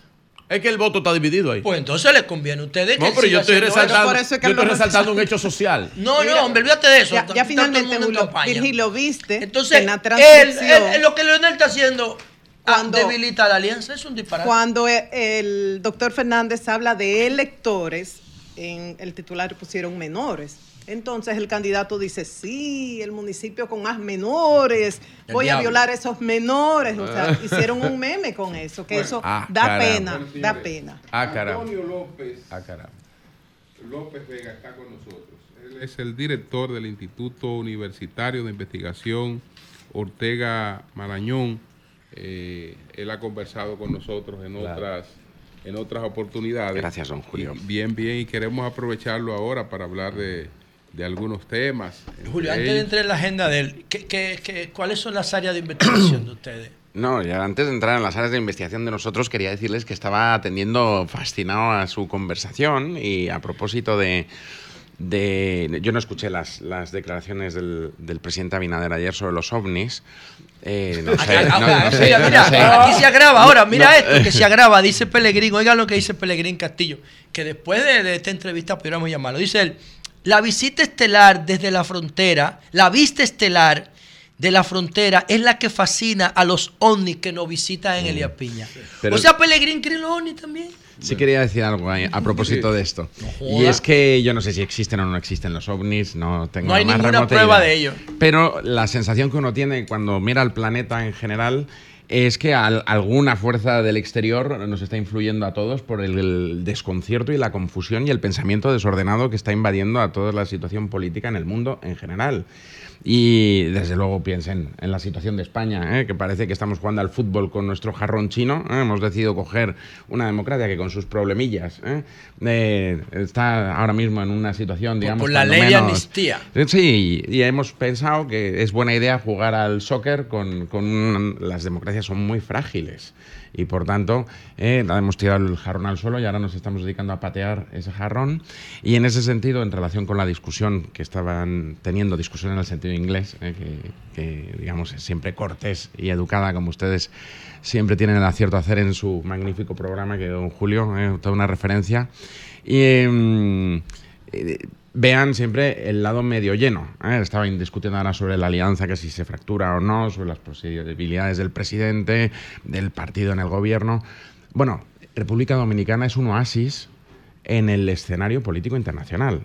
Ojalá todas las discusiones fueran sobre la gestión de los residuos urbanos, unas declaraciones desafortunadísimas o un invitado desafortunadísimo, desde luego, del, del presidente Fernández, del expresidente Fernández ayer, o digamos la gestión de la cosa pública, que es, y vuelvo a su pregunta, de lo que nos ocupamos en el Instituto Ortega Marañón y que debería ser ante unas elecciones locales lo que centra la discusión. ¿no? Yo, yo ayer, eh, ante un compañero suyo, una compañera suya de los medios de comunicación que me preguntaba algo similar, digo, hombre, uno viene a un país tan querido como este, eh, donde uno se siente enseguida dominicañol eh, y por tanto muy, Dominicañol, muy- mira, un buen- un- un- muy querido. un nuevo término, Y una de las primeras cosas que ve es, eh, dice, bueno, se enfrentan a unas elecciones locales dentro de unos parámetros de cierta normalidad, que esto no pasa en otros Sin lugares embargo, del planeta. Sin embargo, bueno, eh, conversábamos con doña Consuelo más temprano eh, por lo ocurrido en el, en el Salvador, donde eh, se ha impuesto, digamos, una dictadura de la mayoría. Y usted sabe que esa fue la principal preocupación de los forjadores de la democracia. Es decir, los forjadores de la democracia nunca quisieron que se impusiera una dictadura de la mayoría. Por eso eh, crearon los sistemas eh, o, o los sistemas parlamentarios o el sistema de Estados Unidos. Don- don Julio, ah, eh, bueno. aquel sistema de la Ajá. democracia griega que era, que era, que era juntamente otra cosa. Entonces, ¿qué, qué piensa realmente de lo ocurrido en, en- en El Salvador, donde ahora hay un presidente con un 85%? Que no, y si an- 58 de 60 que si antes que si antes no escuchaba a nadie ahora pues no tiene otra cosa que hacer que echarle bocha Y a, sabe qué, Julio? a Su- cualquier periodista que le haga una pregunta insultarlo Y etcétera su porque- discurso desde el porque- balcón es un rey medieval. ya, ya le está ya le está por encima de cualquier cosa ratificado por un 85% Él es el Estado. de la población ¿qué piensa? Bueno, es eh, primero dos cosas. Digo, por salir del comentario, el lugar ya, común ya que con la pregunta que le hicimos a él, tiene que hablar mal de Bukele Eh, obligado. no, no, no. Voy- yo voy a hablar de los salvadoreños y salvadoreñas.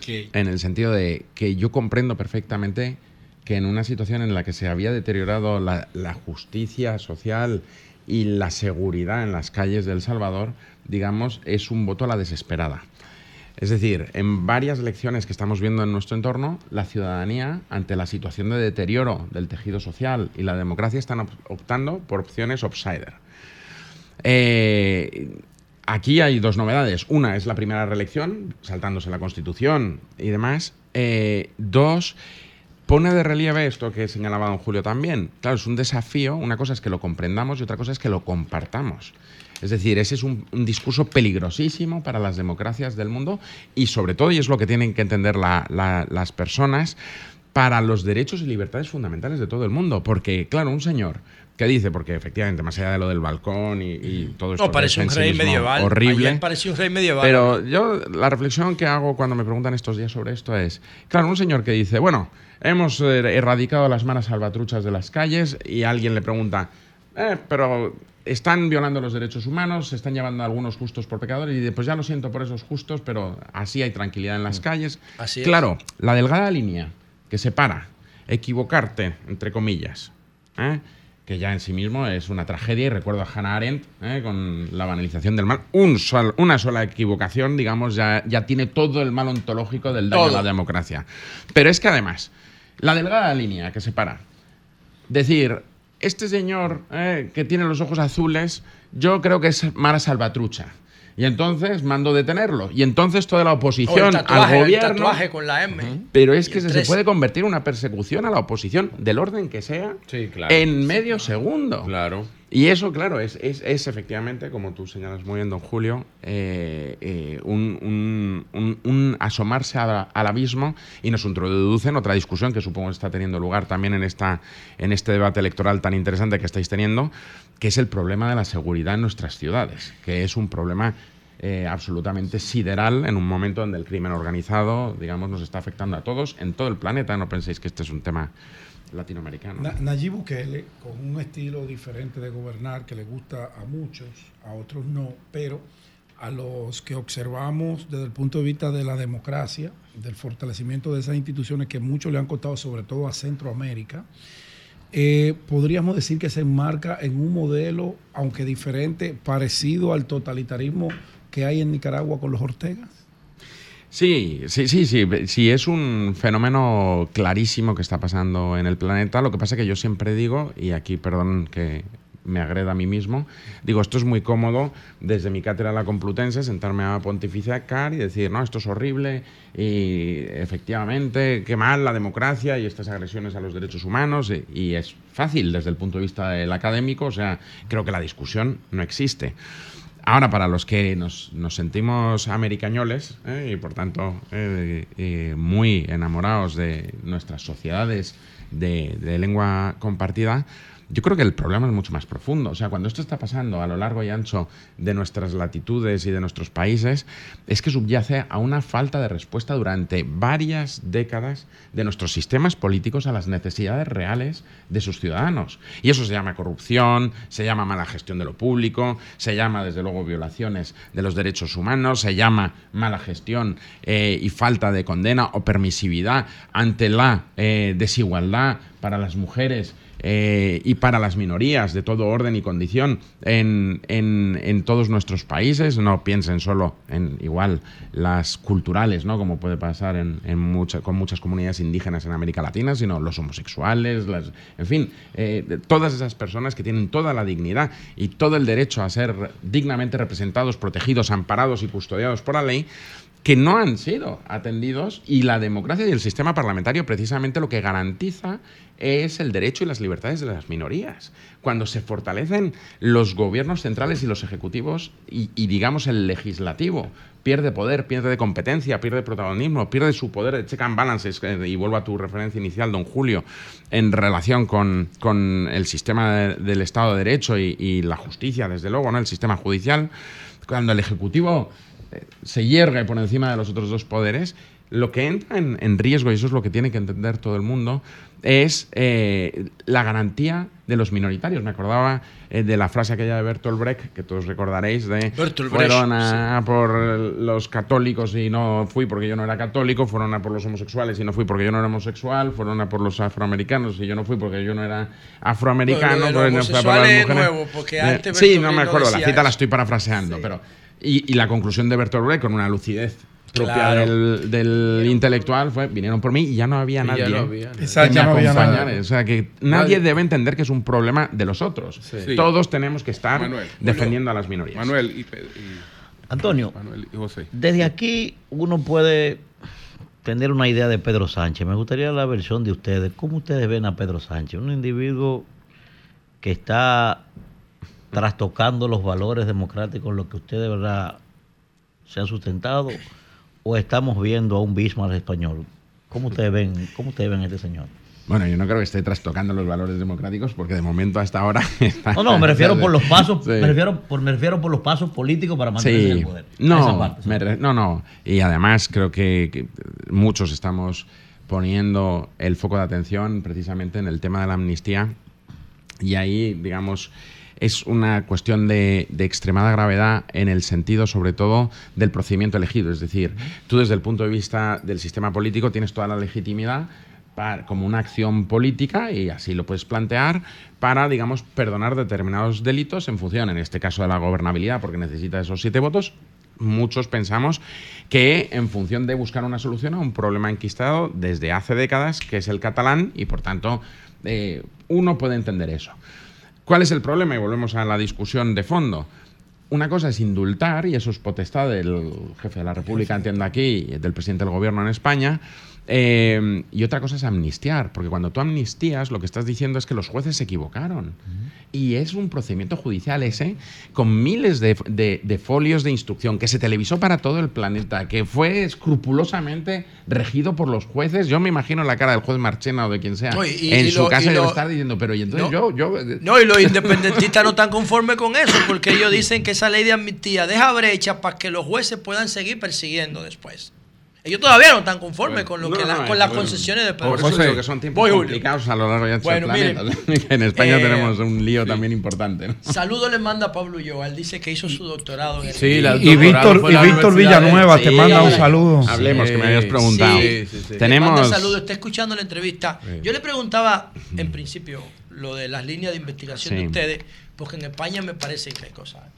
O sea, ese ideologismo, esa ideología binaria de sí o no, de Podemos que desapareció por el, emocional, la carga emocional de su propuesta y lo mismo que Ciudadanos debieron ser los sucesores naturales de No, los populares y, no los, y existen los de. PSOE, pero la carga emocional de su, de su posición ideológica los desapareció. Mm. ¿Cómo es posible que un país del primer mundo que invierte en investigación y desarrollo no entienda que esas ideologías tienen una carga emocional muy grande y que al final terminan dando error?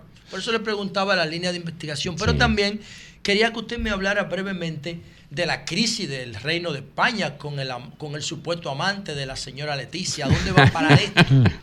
Esto tiene una lectura sociológica. No, no, no. real. No, esto tiene una lectura sociológica importante Sí. por la característica de un reino.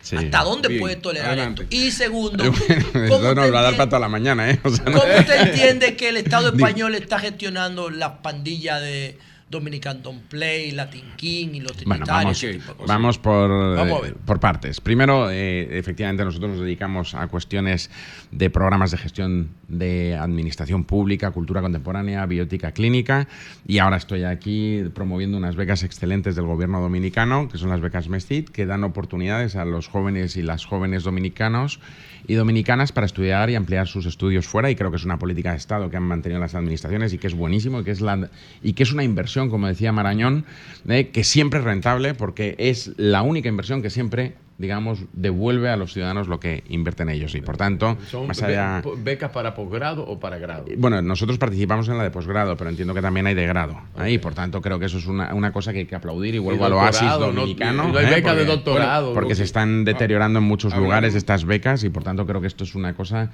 que sea un acuerdo de Estado y que en este país se siga manteniendo. Gobierne quien gobierne. Y esa, esa, porque ese es- ese es- eso es crear justicia social, igualdad de oportunidades, Claro, claro gente que sin sí. recursos que pueda salir a formarse Así es. y volver y aportar a su sociedad. ¿no? Y en ese sentido, esta tarde nos reuniremos en el Centro Cultural de España con los interesados. Nuestros másteres son poquitos y los doctorados, pero todo el mundo que nos esté escuchando y quiera asistir puede venir a las 6 de la tarde allí y le informamos de esos, de esos programas y le ayudamos a aplicar, en fin. ¿eh? Y por tanto, ahí eh, lo que quieran en la página web pueden ver nuestras líneas de estudio. Lo de, lo de la crisis del reino. Digo, Primero- el reino no, la- el problema familiar ahí. La amante, vamos a la amante. No, no, no, es la reina que Llevamos tiene- al tema, es la reina aquí vamos a-. Digamos. La, reina es Ni consorte. vamos a dejarnos, vamos a hablar de la reina y sus hijas, no es princesa infante. Sus hijas son princesa e infante, sí, pero ella es consorte. Bueno, yo voy a decir dos cosas, yo voy a decir dos cosas. Burgo es el tipo que ha creado el Yo voy a decir dos cosas. Una como ciudadano y otra como historiador. Ya. ¿Eh? Eh, Entonces, como ciudadano y en sociedades avanzadas, y tú hacías una referencia antes a esto de manera tangencial, en fin, lo que cada uno haga en su vida, bien, siempre que no cometa delitos contra el Código Penal y, por tanto, digamos, en sociedades libres e igualitarias como las que estamos construyendo en nuestros países, pues, pues todo el mundo tiene el derecho a tener la vida que le dé la gana, siempre que, digamos, haya un acuerdo tácito o no, de cómo se hayan arreglado ellos, en fin, es su problema. ¿no? Y por tanto, nosotros ahí, nadie entiendo que tenga derecho a entrar en, en lo que pase entre esas dos personas, en este caso el rey y la reina de España, si es que pasa, que parece que no, pero bueno, da igual. Como historiador, como histo- digo para que veáis que me voy a mojar, ¿eh, don Julio? Que esto no. ¿eh? Digo, Ok. Voy a decir una cosa: eh, la monarquía eh, es una institución del antiguo régimen. Del ancien régimen. Exactamente, ¿no? Y por tanto, eh, en las monarquías, el principio es un principio, digamos, eh, de cierta, como diría el historiador francés, de, de Ladurie, de cierta religiosidad. Es decir, no, porque, porque por el hecho de nacer en una familia tú tienes que ser el jefe de, ¿no? Digamos, intelectualmente. Tiene tres características. Esto- Tiene Pero- que pero- ser pero- de pero- esto en el- heredado, en el- Heredado. en y, sol- y unitario. En el siglo. XXI, no, Sí. digamos, no, no, no soporta ningún parámetro intelectual. Nada, nada de eso. ¿eh? No, no, Bien. no resisten. Pero digamos que los que defienden o defendemos, porque yo creo que, por ejemplo, para países como el mío, en relación con lo que tú planteabas de a las veces políticamente es un poco excéntrico, ¿no? Eh, sí tiene una función de cierta moderación, moderadora, digamos, de- del, del orden eh, político y social, y nosotros tenemos una valoración excelente del rey Felipe eh, y antes del rey Juan Carlos, eh, hasta que ahora esto se Hasta que olvida a veces. a matar eh, elefantes y exacto, vaina ¿eh? en África, Es una de las personas más valoradas en la historia, sin lugar a dudas, y además con un servicio tal. Pero, Las monarquías venden bien. ¿qué pasa? Que claro, las monarquías, precisamente por su origen eh, medieval, si queréis, noble. los matrimonios eran en razón de Estado. Es decir, uno se casaba en razón de la función que la divinidad o lo que fuera te había, te había otorgado en ese orden social. ¿Qué pasa? Que claro, en el siglo XIX y el siglo XX, esto de, de casarte en razón de Estado, desde que el romanticismo dijo que el corazón era importante, Oye, parece una tontería, eh, digamos, de orden superior en ese sentido. Dicho otro modo, claro, eh, en el momento en que tú te casas por amor, eh, digamos, estás socavando el, el fundamento intelectual de una institución que viene de un, de un contexto donde el matrimonio por amor no cabe. Por eso, digamos, en los matrimonios reales siempre ha estado perfectamente consentido que los reyes y las reinas tuvieran sus amantes, porque una cosa era el amor y otra cosa el deber El de linaje. Estado. Y el deber de Estado es el deber de Estado. Entonces, ¿qué pasa? Que claro, una, una institución como la monarquía en el siglo XXI, ¿cómo, que es lo que tú Sí, planteabas? ahí Dice, bueno, ¿cómo enfrentamos esto? O sea, no, o se casan por amor o no, pero en el fondo lo que subyace es un tema de, de- de- de colisión con ¿Qué algo que... pasar? Bueno, Bueno, si yo tuviera la bruja Lola... Nayí, adelante, Nayí. No, José está muy Yo quiero, interesado. la yo. No, quiero- yo- yo- está preocupado, José. yo estudio esa vaina Ay, todos los ay, días, José está, Yo eh, quiero ¿cómo volver. Mañana llama? se cumplen 17 años de la muerte de la hermana menor de la reina. Adelante. Yo quiero, quiero volver a América otra vez. Tenía 90 Se habla mucho de Bukele, se habla mucho El rey tiene de cáncer, José. Ortega, Tú no has hablado de eso. Y hace tiempo No, que como que ha bajado un poquito Sí, el, de perfil. Pero también creo que es un caso importante, Nicolás Maduro. Sobre todo, Ah, no, a propósito de, ahí la ciencia de las política perdió la elecciones, brújula. donde este señor eh, ha prohibido a la principal candidata de la oposición. María Corina Machado, que pueda participar. A mí me gustaría eh, conocer brevemente su evalua- evaluación sobre este, eh, este asunto. Bueno, eh, yo- mi valoración es exactamente igual que en el caso de Bukele o de Ortega. Quiero decir, cuando se lamina que la gente pueda opinar, organizar opciones distintas en países, digamos, eh, em, eh, democráticos, y aquí la discusión es cuánto se ha deteriorado la democracia en Venezuela, eh, es decir, mucho, por si no lo habían notado, eh, eh, no se puede soslayar el derecho a discrepar. Es decir, aquello de Churchill de, oiga, los adversarios políticos enriquecen la democracia. No hay que tratarlos como enemigos. Por eso son importantes los acuerdos de Estado, por eso son importantes los debates electorales que estoy viendo estos días en, en televisión aquí, ¿no? En, en- que están en este país, ¿no? Y por tanto, digo, el respeto hacia las ideas del otro, aunque no sean las propias, es el fundamento de sociedades sanas democráticamente hablando. ¿no? Antonio. Pero sí. quería decir una cosa más, digo, Sí. porque está- siempre hablamos de Nicaragua, de Bukele, de- pero ¿y Estados Unidos? Tiene elecciones, y tú empezabas tu reflexión eh, en relación con la democracia más antigua del mundo, que es verdad que es la referencia para todos, tiene una crisis democrática institucional que a mi juicio, y hablo otra vez como historiador, viene al menos desde 1973. Yo creo que eso empieza con el espionaje de un partido a otro en el Watergate y lo que estamos asistiendo en estos últimos cinco o seis años es terrorífico. El asalto al Congreso de los Estados Unidos no es un problema estadounidense, es un problema de los valores democráticos en el mundo por cuanto refleja, digamos, la referencia del primer país que se adelanta 100 años con todos los problemas que queramos, ¿eh? y sin duda los tiene y, desde luego no, entiendo que, que puede ser el país no favorito de, de muchos de nosotros, de muchos de nuestros telespectadores, o al revés. O sea, yo no estoy hablando aquí de afinidades, estoy hablando de modelos. Claro, cuando vemos ahora ¿no? una campaña donde ayer eh, Biden se refiere a Mitterrand, no sé si lo visteis en un determinado momento, como si estuviera... O sea, Si estuviera vivo. Sí, se, le apareció se- el cadáver de No está Mitterrand. del todo, El- del No, todo es claro, una- pero digamos. y Trump está en. Bueno, todos sabemos No, lo que es Trump y en relación con las mujeres, por ejemplo, y luego el, el- el- el número de sufragios que recibe un señor que se expresa así en relación con las mujeres. O sea, es.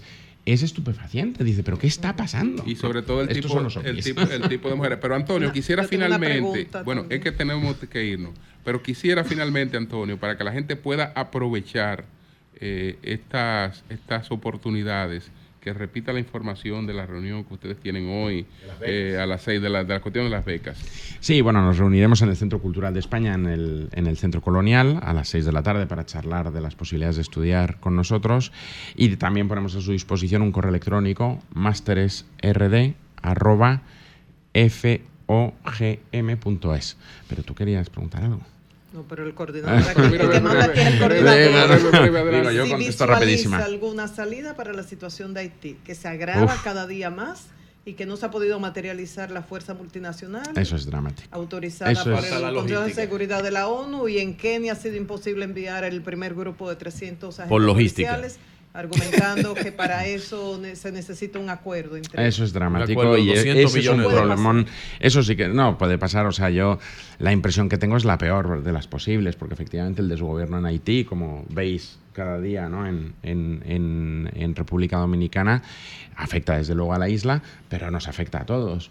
Y, y ahí la irresponsabilidad de la comunidad internacional me parece decisiva. Quiero decir, que, que no sean capaces de articular esa fuerza internacional para, para contener el crimen eh, que se está cometiendo a diario y la inseguridad que afecta. Al final es un tema, digo, en Haití como en todos lados, de un binomio entre seguridad y justicia social. Cuando alguna de esas dos cuestiones, digamos, flaquea o por la desigualdad eh, o por la seguridad, la democracia está en peligro. Claro, en Haití eso adquiere un grado absolutamente máximo, ¿no? Y, y, por tanto es, es una situación explosiva que, que- que de- desde luego hacéis bien en focalizarlo porque a vosotros afecta directamente, pero la irresponsabilidad de la comunidad internacional en no eh, tomar ese toro por los cuernos, y ya sabéis que se prioriza, ¿no? El gran derrotado del conflicto en Oriente Medio es, es Zelensky, que ya se Sí. habla la mitad de la mitad de la mitad del tema ucraniano y algo así pasa con Haití. ¿Eh? que claro, como a los europeos o a los estadounidenses les interesa menos en función de no sé qué, pues parece que solo es un tema de política o de, o de importancia en República Dominicana y es un problema para todos. Antonio López Vega, gracias, que es gracias. el director del Instituto Universitario de Investigación Ortega Marañón en Madrid. Cambio y fuera. Son 106.5. Bueno, tenemos a Radamés González, el administrador de la ONSA, que es una empresa que por ley se está transformando en una empresa pública. Eh, buenos días, Radamés. Buen día, Julio. Gracias por darme esta oportunidad. Eh, saludo a María Elena, Hola. Julio, Saludos. A todos, a todos. La Luz, Saludos, líder. Ra- Radamés, ¿qué es lo que pasa? Nayib, el camarada, Sí, Radamés. a la orden. ¿Por qué, por qué supuestamente no han cobrado el mes de enero en la onza? Supuestamente no, es así. Ok, No se ha cobrado el mes de enero. Paso a explicar. Pedro tenía razón. hasta Así es. principio. Paso a explicarte. Vamos a ver. Mira, la ley 6317, que es la de movilidad y transporte, en un artículo mandaba a que la ONSA y el metro se convirtieran en empresa de capital público o de capital público privado. Esa ley escrito derogaba el decreto que creaba la ONSA y que creaba la OPRE. Y daba un mandato de seis meses para que el Ejecutivo emitiera un decreto y diera inicio al proceso de transformación. Nosotros llegamos en el 22, en el 20, y eso no se había hecho. Y cuando llegamos aquí, sabiendo yo, porque trabajé en la ley, que eso había que hacerlo, iniciamos ese proceso. Para que tú tengas una idea, no existía ni decreto ni nada. En otras palabras, jurídicamente la ONSA no existía. Iniciamos el proceso y no fue hasta el mes de diciembre que nosotros logramos que el Ejecutivo nos proporcionara los fondos para poder desvincular a todos los empleados y recontratarlo de nuevo, porque tú no podías hacer una transformación y traerte ese pasivo laboral que, primero, que era una cantidad grande de dinero, más de 600 millones de pesos, y que se le pagó a todos los empleados en el mes de diciembre. Entonces, a partir de ahí, nos encontramos con la siguiente condición. Al nosotros ahora no estar regido por la ley de función pública, sino por el código de trabajo, tuvimos el siguiente problema y es que el 80% de los empleados de la ONSA gana menos del sueldo mínimo de una empresa. Entonces, tuvimos que salir a ver de dónde iban a salir el dinero que provoque que el sueldo mínimo, reitero, es 80% de empleados más bajos de aquí. Entonces, ¿dónde íbamos a buscar ese dinero para llevar una gran cantidad de gente que gana 10 mil pesos, 12 mil pesos, 13 mil pesos, por lo menos el sueldo mínimo? Entonces, pero además, si tú tienes una persona de 10 mil pesos y lo lleva a 25 mil 180, que es el sueldo mínimo, el que gana 23, el que gana 20, que es un técnico, evidentemente tú no lo puedes llevar al sueldo mínimo, tiene que provocarse un reajuste. Número dos. Y número tres, antes el dinero nosotros nos llegaba de manera directa a nuestra cuenta, el dinero presupuestado. Sí. Ahora nosotros tenemos que solicitarle a obras públicas, que es por donde viene el dinero, nos erogue el dinero de la institución. Es decir, Radamés, que hubo una imprevisión ahí. Correctamente, correctamente, así es. Así es. Así es. Perdóname, todo el mundo, incluyéndote a ti. Eh, ¿Cómo así? O sea, nadie ha cobrado, nadie. No, nadie, nadie, nadie. Incluyendo a Y- ustedes, al y la- staff de dirección. Y la, y la, solu- y la, la solución, la solución, ¿cuál, cuál es? ¿Y No, la tenemos, Exactamente. Ya la tenemos, ya la tenemos, porque ya conseguimos eh, el dinero. Ok. Ya conseguimos, porque ahora, otra cosa, no hay empleado en la ONSA. O sea, porque todos se fueron desvinculados en diciembre. Ok. Entonces, ahora nosotros tenemos que hacer un contrato de trabajo, que ya lo estamos, lo- ya lo tenemos, para volver a recontratar todo el personal efectivo el día 2 de enero. Y una, pa- y una parte lamentablemente se queda fuera. Radamés, Lamentablemente. Radamés. ¿Cuándo recibirán el pago? Bueno, yo, yo pienso que pudiera ser eh, entre viernes y lunes. Bien. Radamés, la escasez que se está presentando de los autobuses en las diferentes rutas se debe también a esa dinámica de transformación. No, no, porque eso no nos ha afectado. Eso no nos ha afectado. ¿Y a qué se debe eso entonces la gente manifestando ese- esa queja de que no están apareciendo los Bueno, autobuses tomando otra ruta? A, a mí me gustaría, yo por ejemplo vi una queja de Ciudad Juan Bosch, yo estaba el sábado en Ciudad Juan Bosch, lo que pasa es que una gente se queja, si dura 15 o 20 minutos una parada, se queja y dice que duró una hora. Ahora, por ejemplo, el corredor más importante de Gran Santo Domingo es la 27 de febrero. Nosotros sacamos autobuses a 7 minutos de frecuencia. Ahora, ¿qué resulta? Que cuando salen del kilómetro 13 de la, de la Duarte, en la 27, cuando quieren llegar a pintura, ya hay tres o cuatro autobuses juntos y entonces eso crea un vacío, fruto de los tapones, porque no tenemos carriles exclusivos. Que ha sido una petición nuestra desde que llegamos aquí. Bueno, pues muchas gracias, Radamés. Muchas gracias. Espero que puedan resolver eso, si se entiende. Gra- gracias a ustedes. Gracias. Bien, Un bien, abrazo, bien. Radamés, cuídate. Bien, bien. Bueno, señores, nosotros tenemos aquí a Mary Case. Mary Case es candidata a regidora por el- la circunscripción número uno del Distrito Nacional del Partido de la Liberación Dominicana. Buenos días, Mary. Buenos días al el equipo del Sol de la Mañana, mis amigos eh, muy queridos de muchos años.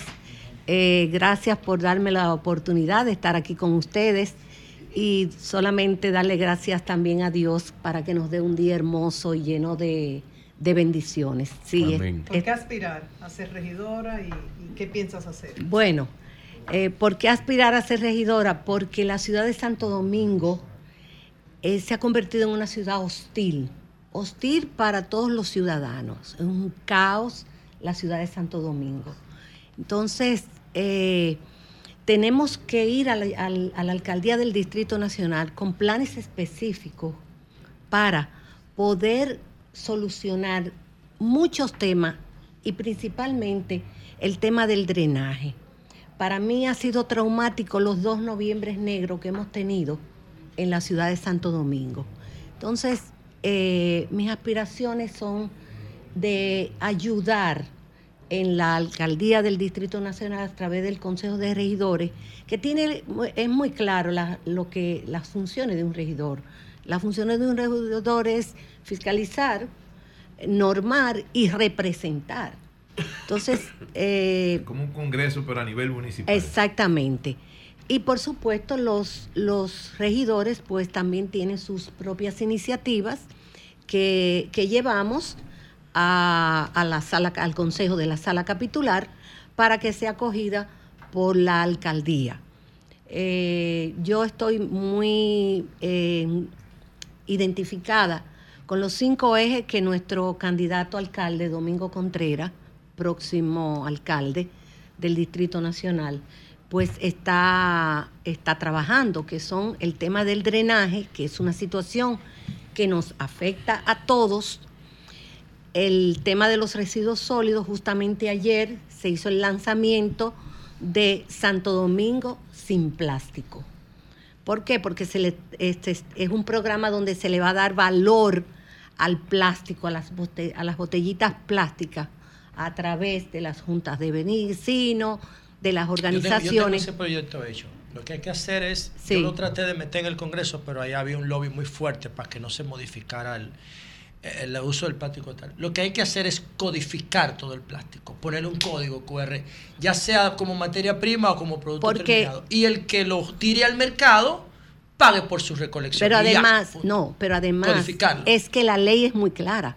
La ley eh, eh, tiene ese acápite, que las empresas tienen que recoger. Sí, pero no lo hacen. No lo hacen. No lo Entonces, hacen. pero ¿por qué? Porque la Por- autoridad es muy débil. porque Ahora, si además- tú lo codificas, Mary. Pero no hay falta- Si tú lo codificas, tú dices, aunque sea moral, el supermercado tal tiró a la calle tantos millones de bolsas este año, porque tú lo, tú lo tienes registrado. Ahora mismo tuve la bolsa o tuve el plástico, tuve la tapita y nadie sabe Bien. quién lo tiró.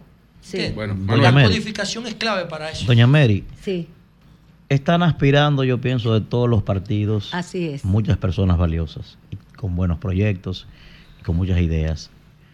Si yo decidiera votar, ¿por qué yo tendría que elegir a Doña Mary? Dile Mary, dile Mary, dile, Mary. dile, dile, Quítame Mary. Mary, ¿quién No, dile? Mary, Dile dile Mary. Mary. Doña. Por respeto, por respeto. Quítame el doña que aquí, Mary mira, Conocida, Por respeto. conocida en el PLD de toda la vida. Claro, lo Trabajadora, claro. fiel a Eh, su eh, partido. ¿Por qué, ¿Por qué debería elegirla usted por encima de las demás propuestas? Bueno, primero porque tengo eh, un espíritu de servicio. No solamente en, los, en las posiciones que he estado, he, he servido, he ido a servir. Tengo un espíritu de servicio. Y creo, y estoy convencida, que la ciudad de Santo Domingo necesita dolientes, necesita gente que le duela, que nos sintamos orgullosos de ser capitaleños de nuevo. Porque esta ciudad se ha vuelto, como, como reitero, hostil y caótica. Uno se pasa horas en un tapón eh, eh, impresionante. Y hay manera de resolverlos. Hay manera de resolverlo. Lo que hay que tener voluntad política y hacerlo. Y hay leyes para, todos, eh, para todas estas situaciones, pero cumplirla y que haya un régimen de consecuencia con, con los ciudadanos, porque también los ciudadanos tenemos una cuota de responsabilidad, porque también los ciudadanos debemos de no tirar las botellas plásticas al contén o las fundas de basura al contén, porque eso obstruye el tema eh, del drenaje.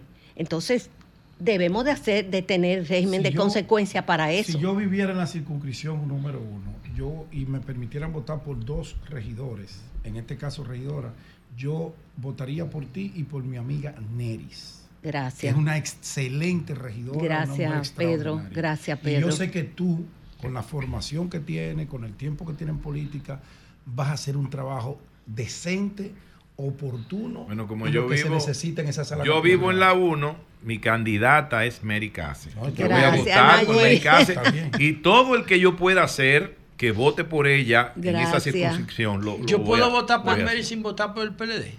Claro. No, no, No, tienes que no, votar no, por, no, por Mary y por la no, casilla, no, Mary. claro. Pues vota por el PRD, si quieres votar por el PRD. PRD. El PLD te hizo diputado. El PLD, No, ese no es el debate. exacto. No, no, No, no, y, también, lo- y también, y lo votó No, también. no, no, y lo- lo votó también. El PLD lo votó también. ¿qué me- Allí no al veces Ah, bueno, Mary. que me sacaron. Mary. El PLD lo votó que es mi amiga de Mire la candidata aquí. Yo quisiera votarla, pero yo no puedo votar. Mire la candidata aquí. Si sale, No, va a confesar, que yo no acostumbro a, Todo lo que decir yo soy este candidato PLD. al otro. En el caso de chula, el Mary, PLD me Pero ella ya se lo puedo hacer porque tengo décadas conociendo. Y yo sé que es. Mary es una persona trabajadora, preparada, honesta, tiene valores, pero algo muy importante, y quizás la gente no lo sepa, ella es fiel a la organización que pertenece. Así es. En este caso el PLD.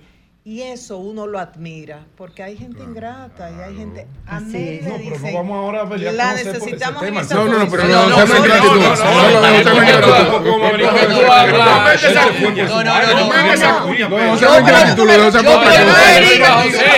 Ella no se refirió ni a José ni a Pedro. Yo por no. Mary Case votaría, no pero no al PLD. José lo votaron y. Pedro se fue por traidor. Digo, no se fue a para decir, Pero fue traidor, pero no fue, pero no fue. Que ellos No, están no, porque confundiendo María Elena no, está, no te está respondiendo a ti, No, José. claro. Es no, a mí, es hablando de mí. Claro, y yo le agradezco la valoración Mary, que tiene. finalmente, finalmente. Ya lo comenzaste bien con la gente de los Sí. Finalmente, tú sabes Te felicito.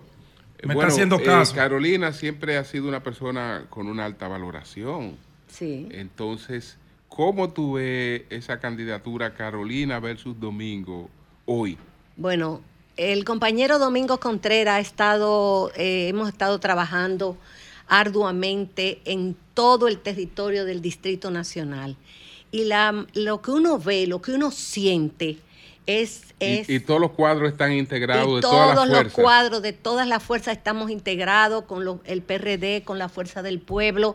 Vamos todos juntos a todas las actividades, eh, hacemos asambleas juntos. Es decir, hay una integración y un deseo. Además, la militancia del PLD tiene esa, esa intención y ese deseo de que el, el próximo alcalde sea Domingo Contreras, está decidido a trabajar. Pero hay algo que yo no quiero dejar de mencionar, que es parte de mi preocupación, que es las personas con discapacidad.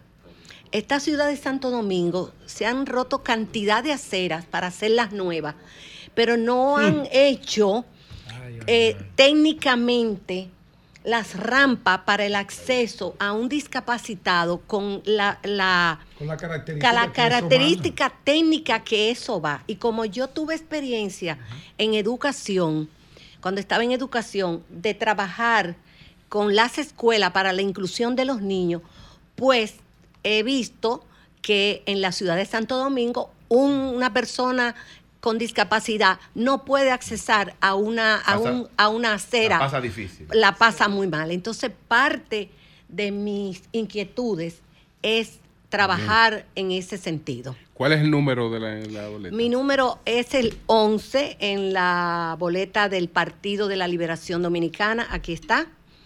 Eh, como siempre, mi partido, mi líder, el profesor Juan Bosch, eh, que está, bueno, está en el cielo.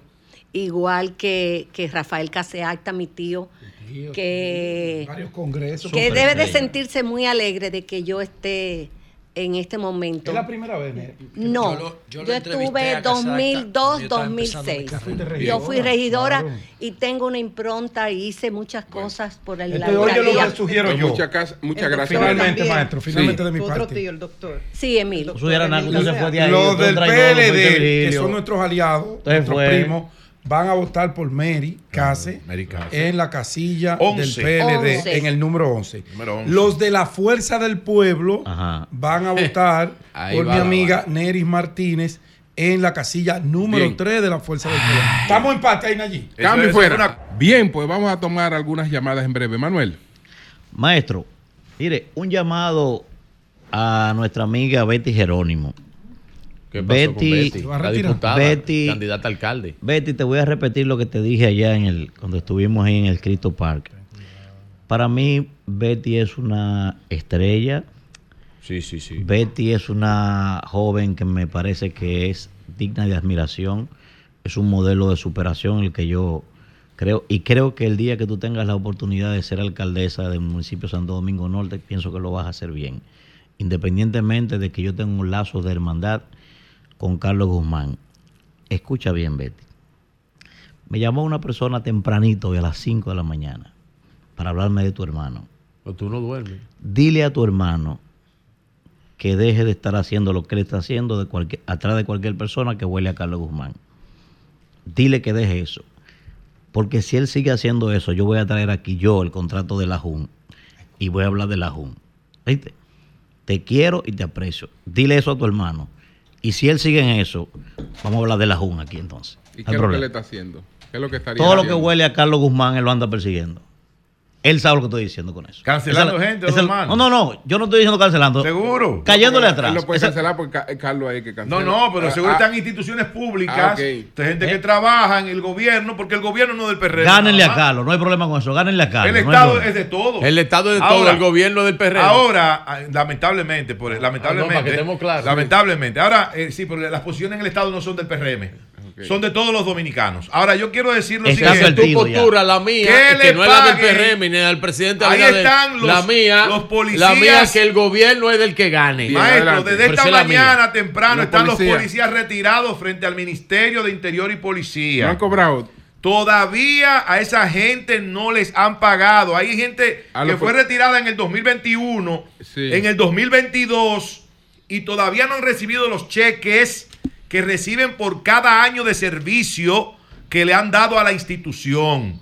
Señor Chu Vázquez, señor Jesús Vázquez, señor presidente Luis Abinader, páguenle a esa gente el dinero que ellos se ganaron durante tantos años de servicio a la Policía Nacional. Bien, buenos días. Buenos, Buenos días. días. Vehículo en la radio. Buen día, buen día Julio y a todos los demás. Adelante. Julio, este, fíjate, no entiendo porque Pedro es de la dirección central y a la cual yo le tengo mucho aprecio, tengo mucho voto en Cristo Rey. Yo soy dirigente de la Fuerza del Pueblo en Santo Domingo Este. Sí. Nosotros tenemos un candidato, se llama Julio Romero.